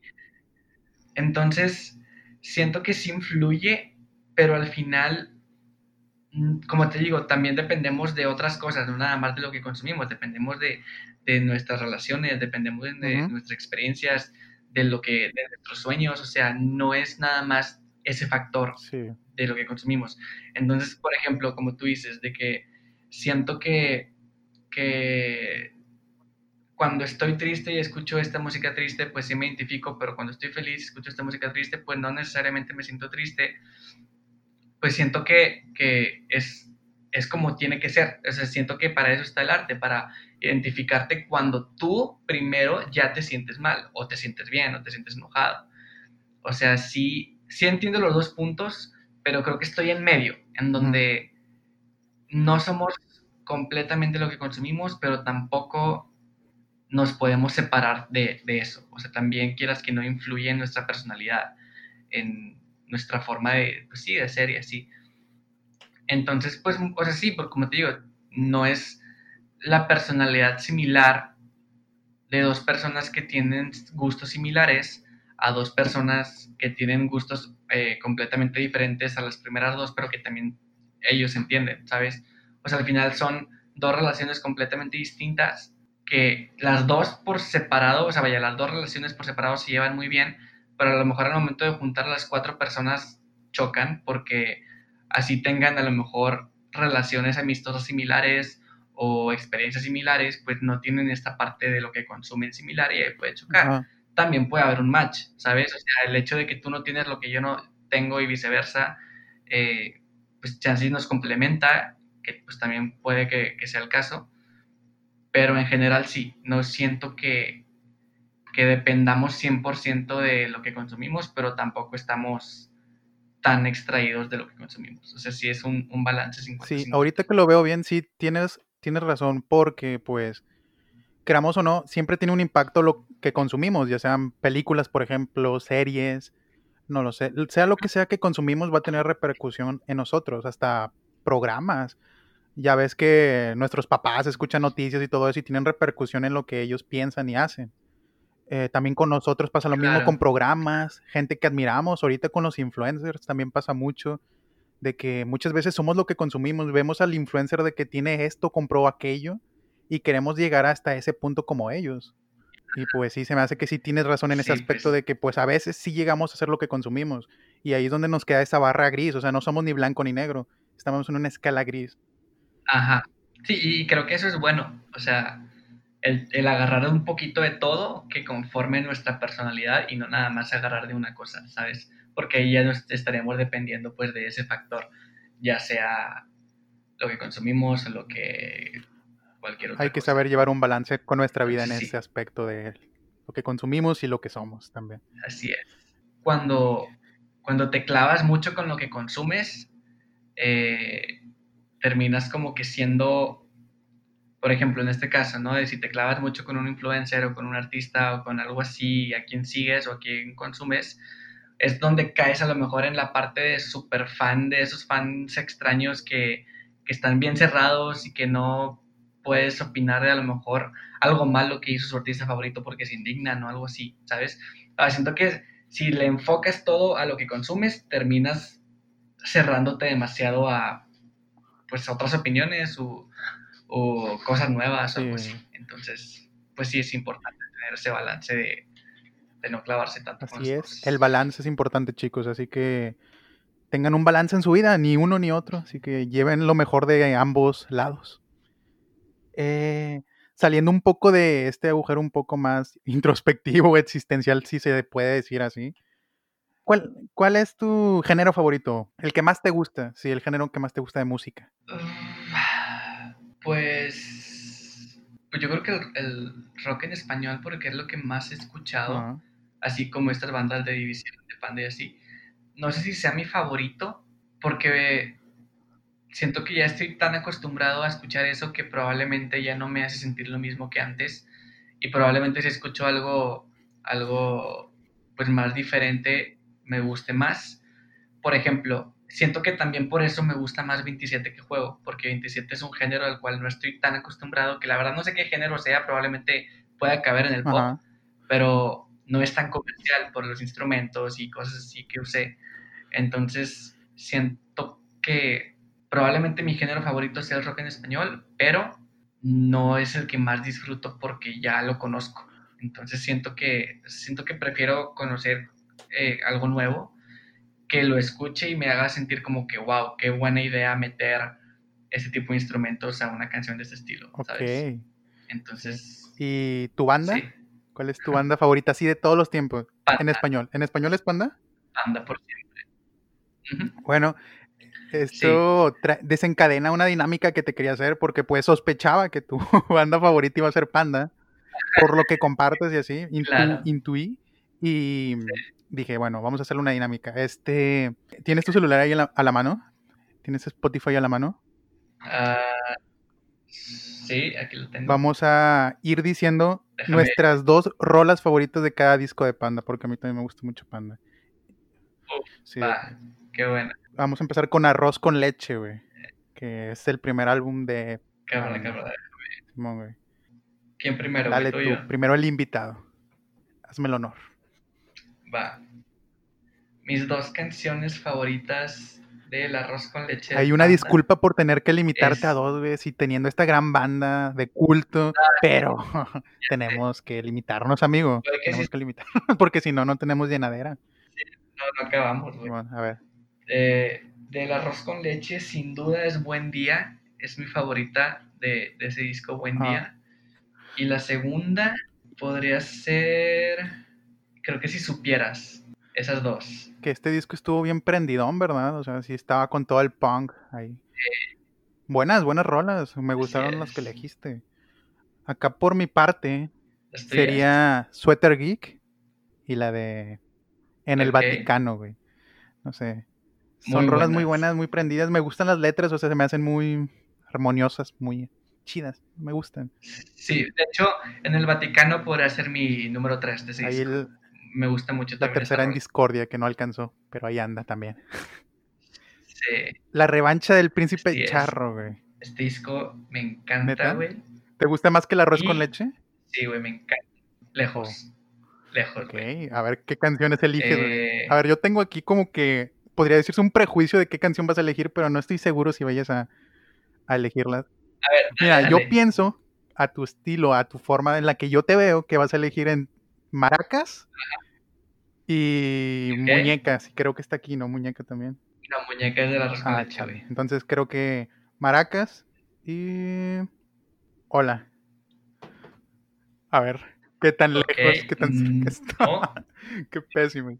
probablemente esto te saque un chingo de onda, pero mi canción favorita de La Revancha es Ilasha, güey. Eso no me la esperaba, ¿eh? Sí, sí, ¿Sabes sí. cuál? Es una que tiene como un ritmo Sí. medio, medio cumbia al Sí, principio. por- Me mama esa rola, güey. Me mama. Un chingo. Y, y- y la letra también, güey, se me hace bien chistosa de que, de que la morra que se llama Socorro y que es bisexual y que no le gusta por eso. O sea, la neta está bien tonta, güey, pero me gusta mucho. Es mi canción favorita de ese disco. Chingón. Te doy el sello de calidad, ahí me gustó. Y la, Dale. y la segunda es Corazón de un cuento roto. El, la- el estribillo del Oye, Ongi, o sea, nunca vamos a olvidarte, Ongi. Sí, la verdad me gusta mucho. Aquí en este caso, Hola podría estar en tercer lugar porque también me gusta Mm. mucho, pero prefiero Ilasha y, y la otra, Ahí estuve cerca, más o menos. corazón. ¿Las Para mí es, sin dudarlo, sin pensarle, quisiera no pensar. Uf, rolona. Me encanta, me encanta el ritmo, me encanta la letra, la letra es lo que más me llevo de ese- esa rola también. Y la de Ajá. El chango de los dos plátanos me gusta mucho también. Sí, güey, este está Güey, buenísimo. pinches nombres raros, pero están chingones. la rola. La neta sí, güey. Que, que dice que, que está entre su guitarra y su Su novia. algo guitarra eléctrica, güey. Está chida. Sí, Eh, está- Está muy buena, está muy buena esa. De Para ti con desprecio, güey. Tus dos. Que creo que este es tu disco favorito, ¿no? O estoy pensando mal. Mm, es que está bien cabrón, güey. Decirle a un, pa- a un fan de Panda que cuál es su disco favorito está bien cabrón, güey. Pero a ver. A decirle a un papá cuál es su hijo favorito, Sí. güey. Eh, pero, no, es que para mí el para ti con desprecio fue el más importante, pero mi favorito es el Amantes. Ok. Eh, pero bueno, de estas rolas, indudablemente, primer lugar, 3 más 1. a huevo, güey, sí. Y, y en segundo lugar, Malos Pensamientos. Tenían que estar, güey. De hecho, tú y yo coincidimos en Sí, esas, en esas dos. Nada más que yo quito una. Una la pongo en tercer lugar. La de 3 más 1 la pongo en tercer lugar. Pero yo elegiría Disculpa los malos pensamientos. Y hasta el final, güey. Creo que hasta el final me llega, güey. Me gusta. Ah. Me gusta, me gusta mucho. Pero- Pero por, por el último show, o siempre te no, siempre me ha mucho? gustado mucho. O sea, la canción tiene muy buen ritmo de que te prendes de que hasta el fin. Y yo ahí me pongo a saltar ahí como loco. No, me gusta. Sí, es, es buena. Alguna vez le hice un cover a esa rola acústica que después borré de mi canal. porque me. Pero sí, está, es, es muy buena. En sí, es que sí está bien cabrón agarrar de qué favoritas. Pero sí. Las que más rescaten. esas Ahora sí, una difícil para ti de amantes, sunt amantes. Para mí está fácil porque yo no tengo Ah. tantas favoritas aquí, fíjate. Ok. Pero a ver, dime tus dos favoritas. Me quedo obviamente con Narcisista por excelencia. Esa es mi canción. Yo creo que es mi canción favorita de toda la vida. ley. Y en segundo lugar, meto la de El infame estar y no estar. Uy, Rolón también, güey. Me gustan tus dos. Me- La de Narcisista tenía que estar ahí, güey. Narcisista es una obra, Sí, güey. Sí, es una hora. Para mí, así rápido, de que sería Tripulación Armar Toboganes. Uf, sí, güey. Mi tercer lugar. Ah, güey, güey. Y Patética. Y Narcisista se queda en tercera, güey. O sea, sí, también entraría ahí. ya, Pero esas tres me gustan. ya. No, sí, güey. Yo también. Yo también amo Patética. O sea, a- así como fuimos diciéndolas, es mi top 4, güey. Oh, ponle. De que para mí es Narcisista, Estar y no estar, y luego Tripulación, y luego Patética. Rolones, güey. Porque sí. chile. Sí, la neta, sí. Y después sigue el disco que es mi disco favorito de Panda. No sé, para... tú me acabas de decir que es Amantes una mente, es para ti. Pero para mí siempre ha sido Poetics. Ajá. Poetics, ahí sí me voy a romper la cabeza para elegir nada más dos. Pero para ti, ¿cuáles son tus dos? Increíble. Para mí es Adheridos Separados en primer lugar. Ajá. Y en segundo. Está bien Ay, cabrón, ¿verdad? sí está bien cabrón. Podría ser entre Martirio de otro Ajá. o Espejismos y Visiones. O sea, sí está bien cabrón meter una en segundo lugar. Creo que me quedo con Martirio de otro. Eh, Adheridos Separados y Martirio de otro. Que también hay rolones que dejaste fuera nuestra aflicción. Vaya. Esa, no me la esperaba. que para muchos es de las favoritas. Para mí, sí me gusta un chingo, pero no es de mis favoritas. Para mí, mi primer lugar, güey, indiscutible y que creo que es mi canción favorita de Panda, es la de Fascinante, güey. Ok. Fascinante me encanta. Fascinante se me hace una obra lírica y musicalmente, me encanta, me encanta. La puedo escuchar miles de veces y no me aburro. Fascinante. y la buena. otra que elegiría aquí también en Poetic sería... Se me hace que también voy contigo y diría Adheridos Separados. Me gusta mucho Adheridos. Ok. Sí, ah, yo, ya a mí, me pasa- a mí me pasa eso con Adheridos. Me pasa eso con Adheridos de que la puedo escuchar 20 veces y no me canso, güey. Es que Adheridos también está bien buena, güey. Pero va. Eh, Bonanza. Bonanza. Me voy con, en primer lugar, Uy, ya vi una que. Bella en mi cabeza Ajá. y La Reina de Uxmal en segundo. Sí me leíste la mente en ese segundo lugar, güey. Mi primer lugar es La Reina Sí. de Uxmal. Ok. Y la otra no sé, güey. Creo que diría que Consejo al Espejo. Es una canción muy motivadora. O sea, no nos tenía acostumbrado a eso, Panda, ¿sabes? Sí, la verdad, sí. Mucha esperanza. El último disco, güey, Sangre Fría. En primera pongo. O sea, sí está cabrón dejarlas de más de Sí, lado. güey, sí se siente, pero. Pero en primera pongo eh, Introducción a la cartografía. Me gusta un chingo esa rola y siento que esa rola la olvidaron luego, luego. O sea, yo siento que si hubiera sido sencillo pudo haber pegado tanto como Los Malaventurados. No, no sé, pero se me hace como de ese estilo. Ajá.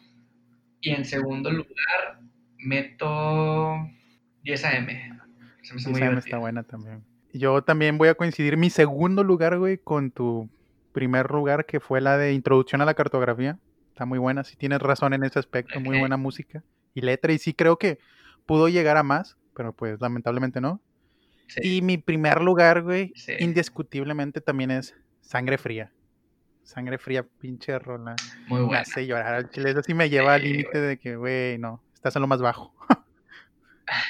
Sí, güey, la neta anoche la andaba escuchando ahí tristeando un ratillo. y sí, sí es muy buena, güey. Pero bueno, esa fue Muy la buena. pequeña dinámica que quería hacer, que te quería preguntar cuáles eran tus favoritas de Panda, porque pues por lo visto tenemos eso en común en cuanto a ese tipo de música. Igual dejamos fuera las de Pepe y no las dijimos, pero pues por cuestión de tiempo ya después si llegas a venir alguna otra vez, eh, que tienes tus las puertas abiertas aquí, güey. Lo que mencionamos al principio, el Chico Fit. Chico Fit, influencer, Qué, qué- ¿qué más? qué- qué bueno que toques el tema porque sí quería platicar también de esto.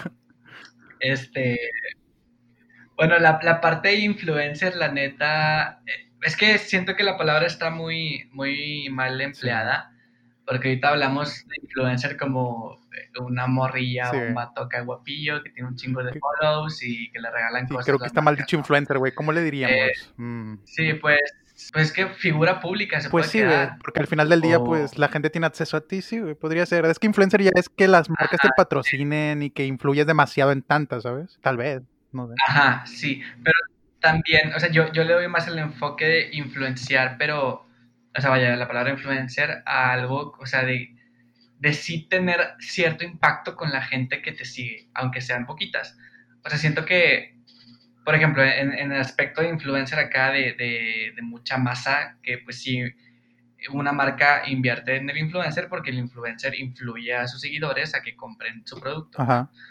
Pero se me hace muy banal, güey. O sea, la verdad yo siento que la palabra debería estar enfocada más a, un estilo de vida, a influenciar a las personas a, más que a comprar o, cosas así banales, pues más como a, a pensar o, sí, güey, pues cosas más de la personalidad que del, consumo, ¿sabes? Concuerdo contigo en ese aspecto, güey, porque de hecho muchos influencers no saben lo que tienen en sus manos, pero tienen en sí a mucha gente que puede cambiar por completo su estilo de vida, su forma de ver las cosas, su opinión, ya sea política, hasta política, güey. O sea, hasta esos rumbos nos vamos. Sí, güey. Tienes razón. Y lo desperdician haciendo. Digo, no, no quiero atacar a nadie, va, pero siento que no se aprovecha ese alcance que tienen, güey, la verdad. Y pues, sí, güey, eh, te digo, pues no me considero influencer en primera porque mi influencer básico de, del que hablamos que tiene muchos followers así, porque pues no, o sea, no soy una figura pública. Y eh, en cuanto a influenciar a las personas, pues tampoco sé si he impactado en alguien, pero sin duda es algo que me gustaría hacer, porque pues para eso están mis canciones y, y también trato de usar mi, o sea, los poquitos seguidores que tengo, pues para que hagan algo bueno, no, no sé, ¿sabes?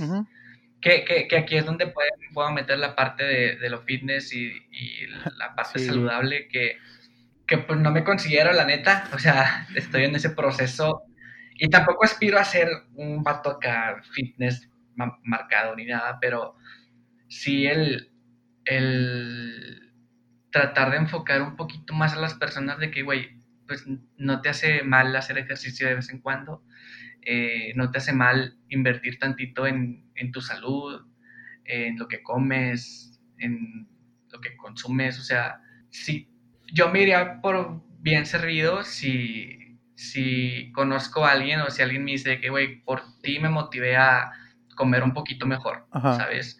O a hacer ejercicio o a cualquier cosa. Entonces, va por ahí que sí trato de meter digo, no tanto, o sea, no subo contenido fitness a mis redes, bueno, a mi Instagram, que es lo, que más uso. Pero pues sí, por ejemplo, la encuesta diaria que pongo de que quién ya hizo ejercicio el día de hoy. Y como que tratar de, de tener esa espinita de que, güey, pues para mucha gente no le importa, nada más cambia la historia, pero el hecho de que le picarle al botón de que sí, sí, se te hace sentir bien, o picarle al no, como que pues te cale, de que, ay, güey, me da pena, ¿sabes? Trato de que haya eso, o sea, que esté tantito nada más ahí para que la gente no se lo olvide.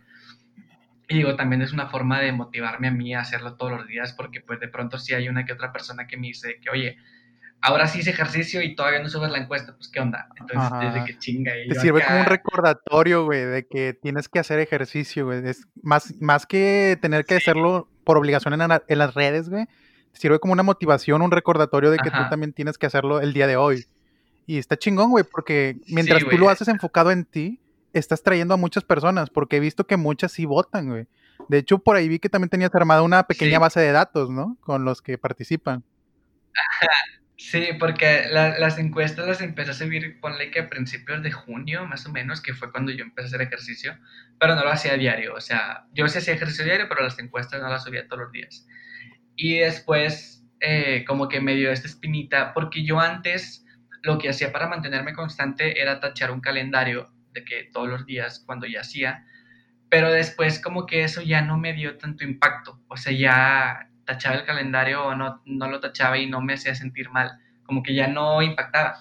Entonces dije, chinga, tengo que buscar otra cosa que, que me haga sentirme a mí que ya terminé mi ejercicio del día y que me mantenga aquí pues comprometido conmigo mismo. Entonces eh, vi eso en las encuestas de Instagram Y dije, ¿sabes qué? Pues así me mantengo disciplinado yo y pues si alguien se empieza a disciplinar gracias a esto, pues qué chingón. Y eso está chingón, güey, de que tú mismo por ti lo hagas, pero que mucha gente se vaya uniendo, ¿sabes? No con el objetivo de que al principio quería ser influencer, por ejemplo, o algo así. Ajá, sí, no, no, nada que ver. Y pues ya la base de datos eh, la empecé a hacer hace creo que un mes, este fin de semana va a ser un, mes, creo, en donde sí había mucha gente que votaba, pero dije, ¿sabes qué? La gente que vota y, y que hace ejercicio cinco o seis días a la semana, se siente bien consigo mismo, tiene, o sea, espero que así sea, porque pues es la idea, pero también como que el felicitarlos públicamente de que, oye, el día de hoy tú hiciste, o sea, a ti te fue bien, felicidades. Siento que eso también puede generar como un poquito más de motivación y, empujar un poquito más. Y eso lo hago el domingo, entonces como que también para que el lunes empiecen al 100, ¿sabes? Entonces, eh, por eso empecé a hacer la base de datos que digo, la verdad, eh, nada más es un Excel con toda la gente que alguna vez ha votado y que ahí se quedó guardado el, documento. Em, y pues ya cada, cada domingo me pongo a ver las historias en, en la parte de archivos de Instagram y de que veo los que se hicieron. Eh, pero sí, o sea, la verdad no tiene ninguna finalidad, no es como que esa base de datos me funcione para mí en algo.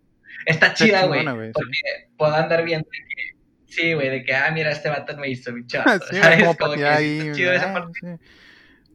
Los vas conociendo, güey, de que este vato pues, como que es inconsistente, o este vato como que a veces sí le vas viendo el progreso. Sí, güey, de que esta morra hizo lunes, martes, y luego hizo hasta el viernes, y luego ya le valió.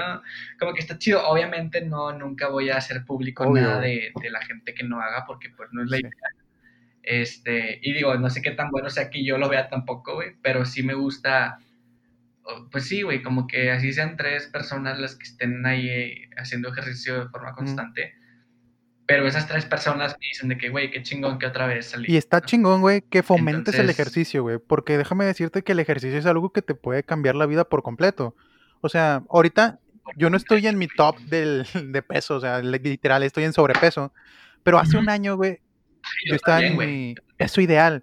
Bajé como 20 kilos, güey, 25. No sé ni yo cómo le hice, güey, pero estaba en mi peso ideal.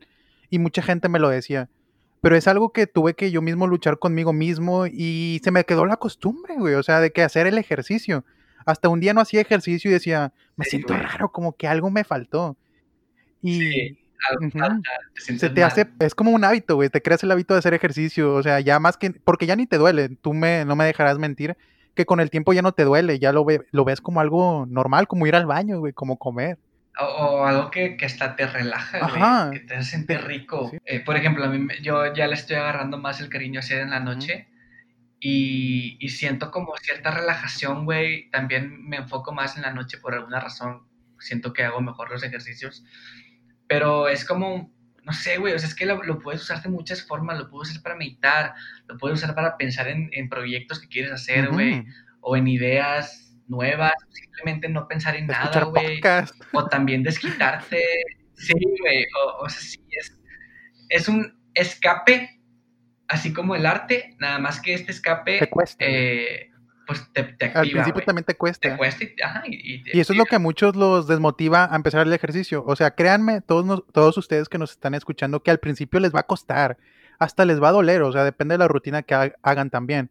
Pero créanme que con el tiempo ya lo van a ver como que de que esta cosa sí me está sirviendo, me está ayudando como que a canalizar todo lo que tengo en mi cabecita, genera dopamina, el ejercicio genera dopamina y aparte te estás manteniendo saludable y más con esto de la pandemia como dijimos al principio, güey. Sí, pues la verdad creo que el primer día de todo siempre va a costar, o sea, y, de lo que sea, güey, primer día de clases, güey, siempre por más motivado que estés un domingo antes, pues el lunes es de que chinga, güey, no dormí bien, o chinga, güey, pinche los maestros me cayeron mal, o la morra castrosa del salón, güey. Se pueden, sí, güey, me tengo la morra castrosa chingada. Y, y eso es lo que podemos ver con el ejercicio, güey, de que a lo mejor el domingo te duermes bien motivado y dices, güey, mañana lunes empiezo y qué chingón. Y luego empiezas y terminas bien puteado, güey, te, duele todo el pinche cuerpo y dices, no, güey, ya no quiero hacer, no mames. Entonces, pues, e, es nada más como esa comparativa, güey, de que el primer día, los primeros días siempre es un proceso de, de, adaptarte a algo que no estás acostumbrado. pero ya una vez que te adaptas es algo que empiezas a disfrutar y que te empiezas a dar cuenta de lo bien que te hace. Y también, pues no, por ejemplo, e, en, en tu caso que decías que estabas en, en sobrepeso, pues yo también lo estoy ahorita. Y quieras que no, pues el ejercicio siempre lo vemos como que, güey, pues... Yo también estoy ahorita, estoy de vuelta en sobrepeso también. Ah, ok, pero el, el hecho de, de, hacerlo, pues siempre pasa por la mente, ¿no? De que chinga, a ver si ya bajo, o, o pues, todos los días, al menos yo todos los días me veo en el espejo a ver cómo voy. Y puede frustrar tantito, pero también el aprender a, de que no nada más quiero enflacar o aumentar músculo o lo que sea, sino verlo como, güey, independientemente de, que, de cuál sea tu caso y de cuál sea tu objetivo, hacer ejercicio le hace bien a todo el mundo, güey. O sea, no va a haber una persona que diga, es que a mí me hace daño por X cosa. Sí hay, obviamente, ejercicios de mayor impacto que a lo mejor ciertas personas no pueden hacer, pero en sí el ejercicio como tal a todos nos va a hacer bien siempre. O sea, cuando hagamos, obviamente, el ejercicio que se nos acomode a nuestra condición y a nuestro día a día, a nuestro ritmo de vida, lo que sea, pero siempre nos va a hacer bien. Otra cosa del ejercicio, güey, son las motivaciones también, güey. Las motivaciones que tienes al hacer ejercicio. Porque muchas de las veces tú dices de que, ah, mi motivación es verme bien bueno para esta chava, güey. Y al momento de que ponle que te pones bueno y llegas a ese punto y la chava no te pela, güey, te quedas con ese vacío y te pones bien sad, güey. Qué triste es ese caso. Pero, güey, ese es, ese es el problema. Que muchas veces tienes que hacerlo porque también tú te lo estás proponiendo por ti, no tanto depender de otra persona, güey. Porque pues las personas son muy cambiantes, son, son un paradigma. Tú mismo tienes que hacerlo porque tú quieres, porque te nació. Y ya si se llega una chica a interesar en ti, una chica o un chico, pues qué mejor, ¿no? O sea, pero también está eso de la pues motivación. sí. es, hacerlo, o sea, entender que es para, para mejorarnos a nosotros mismos y trae muchas consecuencias. Digo, también siento yo que haces ejercicio y te pones en forma y eso te eleva, un, bueno, a mí me ha pasado que me eleva un chingo la autoestima, güey, y, y, me siento el güey más confiado del mundo. Y pues eso siempre te va a hacer bien, o sea, el tener autoestima alta, el tener confianza alta en, en sentirte bien, güey, pues siempre va a ser, te va a hacer bien.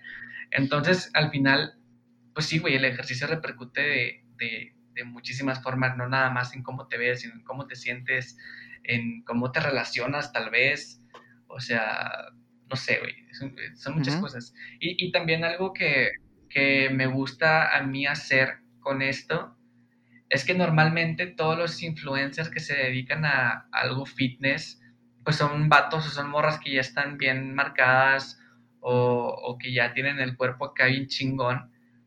Y siento que, eso puede desmotivar a mucha gente porque a lo mejor llevas un mes siguiendo a esa persona y siguiendo sus consejos y no te pones igual que esa persona, entonces dices, chinga, pues no me está funcionando, mejor lo dejo.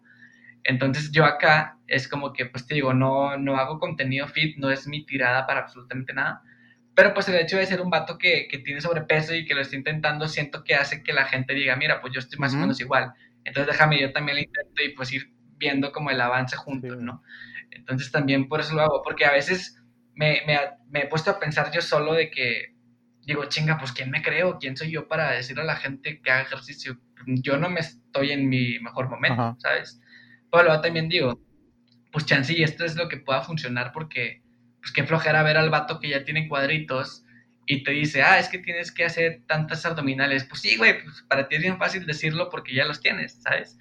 Y, no vimos el proceso para el cual llegaste ahí. Entonces siento que acá el, el pues ser una persona más promedio, ¿no? En este país lleno de sobrepeso y obesidad, güey, pues como que sí está Primer lugar, güey. Tengo entendido que primer lugar. Sí, güey. Por eso yo digo que eso también tiene que ver mucho con lo del COVID ahorita, güey. Ya ves que le afecta mucho a la gente que tiene esos problemas. Sí, güey. Pero bueno, qué bueno. Pues, pues, qué bueno que fomentas esto del ejercicio, güey.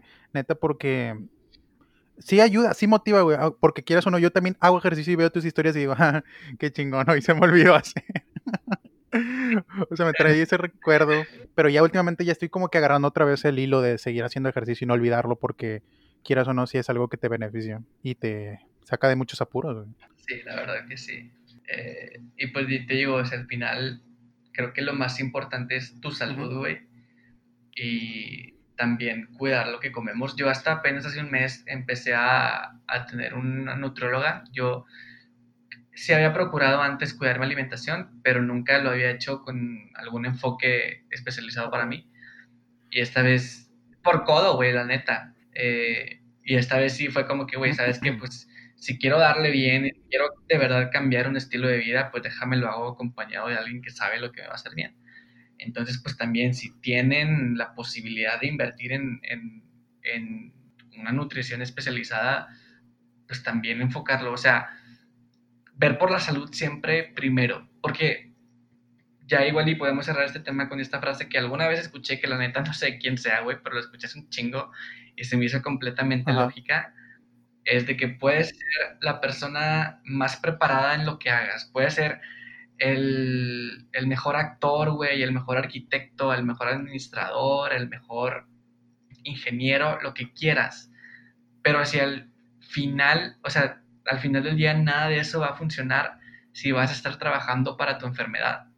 Entonces, eh, pues vemos a muchas personas mayores que pues sí, igual y, y son exitosos en lo que hacen, pero están peleando contra la diabetes, güey, o contra cualquier tipo de problema generado a, a la mala alimentación y al, al no tener un buen enfoque de salud. Entonces, pues es eso, güey, de que al final puede ser lo mejor de lo que tú quieras, pero qué ojete depender de una enfermedad, güey. Sí, güey. ¿Sabes? Entonces, pues mejor prevenir esa enfermedad desde un principio. O sea, ahorita que aprovechar que estamos jóvenes y que podemos tener un buen estilo de vida en un futuro si empezamos desde ahorita, ¿no? Es correcto, es correcto, mi estimado. Tienes toda la boca llena de razón. Bueno, ya cerramos con próximos proyectos que tengas, ya sea en música, en redes, en lo que tengas. Aquí puedes decir todos los proyectos que vengan en camino, a todos los que nos escuchen. Eh, bueno, pues te digo, ahí tercer sencillo en septiembre. Todavía no tengo la fecha exacta, eh, pero es en septiembre. Ok. Y probablemente este mes voy a estar sacando unas sesiones acústicas de, de algunas canciones, eh, incluidas Juego y 27. Todavía no sé si lo voy a hacer semanalmente o si voy a sacar como algún videito largo donde estén unas cuatro o cinco canciones ahí, pues van a haber canciones nuevas, obviamente, eh, como en ese formato. Pero pues sí, no hay nada en específico. Y van a estar subidas, esto, estas sesiones acústicas van a estar subidas en YouTube, en Spotify. Eh, no, creo que probablemente nada más en, en, Instagram, o sea, que nada más los videitos ahí. Igual y también los videitos a YouTube, pero no los voy a, a distribuir todavía. Es como nada más para darles un poquito el, adelanto de las otras canciones, pero en su parte más cruda, ¿no? Que es pura guitarra y voz. Nada más para que haya un poquito, para que ya las conozcan cuando salgan un poquito, ¿sabes? Este... Ah, pues también quiero aprovechar que... Ah, ¿Cuándo sale esto? Esto sale, eh, que ahorita ya sería viernes, el viernes de la otra semana. Ok, bueno, ahorita ya está vigente, entonces eh, está sonando mi canción 27 en una playlist de Spotify que se llama Yo soy fan de la música indie. Ahí va a estar eh, todo este mes, eh, lo que queda de agosto y parte de septiembre. Y pues para que vayan a escuchar la canción ahí, en esa playlist, también pueden pues, escuchar otros proyectos muy buenos en español de muchos géneros. Entonces si quieren música nueva, eh, los invito a que vayan a esa playlist. Yo soy fan de la música indie y pues aprovechen para escuchar ahí 27 también. Eh, creo que es lo único que se viene así. Qué chingón, güey. Pues vamos a estar ahí esperando todos tus proyectos y aquí tienes la puerta abierta cuando quieras anunciar algún proyecto nuevo, alguna canción, algún video, lo que sea, güey. Aquí tienes las puertas abiertas para anunciarte que no es mucha gente, claro, es, no, no, tengo el gran público, pero los pocos que me escuchan son gente que sí le gusta todo este pedo del podcast. Así que aquí tienes las puertas abiertas. Cuando quieras regresar aquí al podcast, adelante. Chicos de gracias. La neta, yo me siento bien halagado. Nunca, nunca nadie me había invitado a hablar de, de este proyecto y pues se siente chido. Gracias por considerarme como primer invitado también. Y pues cuando quieras que vuelva, yo aquí estoy, güey. Sí, se puso chido porque aparte empezamos a contar anécdotas, güey, cosas así personales. Y creo que eso es lo que le dio la esencia al capítulo. Estuvo bueno, me gustó mucho, la verdad. Redes sociales, Azael, para que te sigan, estén al pendiente. Es Estoy en Instagram y en Twitter como Asaela Redondo-Bajo. La verdad es que mi Twitter nada más lo uso para decir pendejadas y cosas Como tristes. todo mundo. Eh, sí, güey. Este, ese dato que, que pone lo que nadie le preguntó en Twitter. Eh, entonces, si quieren conocer un poquito más por ese aspecto, ahí está Twitter. Prácticamente todo este proyecto lo estoy moviendo por Instagram. Y pues las plataformas de música, Spotify, Apple Music, YouTube, todas esas estoy como Asael Redondo. y en- No, perdón, Asael Redondo Ok. nada más. Asael con Z. Y pues ya para que vayan a escuchar las rolitas. Ahí van a escuchar sus últimas canciones que están muy buenas. 27, un estilo diferente. Juego, que es la que más les recomiendo, que es con la que voy a estar promocionando toda la semana que viene este episodio, porque es mi favorita. Pero ahí está. Muchas gracias, Asa. En serio, me la pasé bien chingón y espero que se repita la ocasión. Claro que sí, cuando tú me digas. ¿No, no quieres un, una mini sesión aquí, güey? ¿Se puede? ¿Se puede? cerrar? Claro, Si claro. se arma, se arma, estaría cabrón, Si sería chingón. Y pues ya para despedirnos, Asael nos va a deleitar con una de sus canciones. Que, ¿Cuál va a ser la canción con la que nos vas a deleitar, Asael? Eh, con juego, porque es tu favorita, entonces. Muchas gracias, muchas gracias, la verdad es que sí.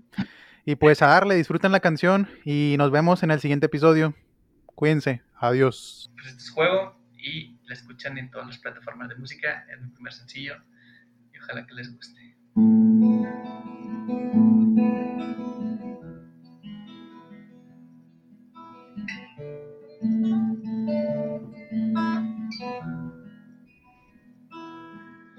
Parado afuera de tu puerta, la noche me aterra, buscando la manera de decirte lo que siento sin perderte en el intento. A quien engaño ni siquiera Down.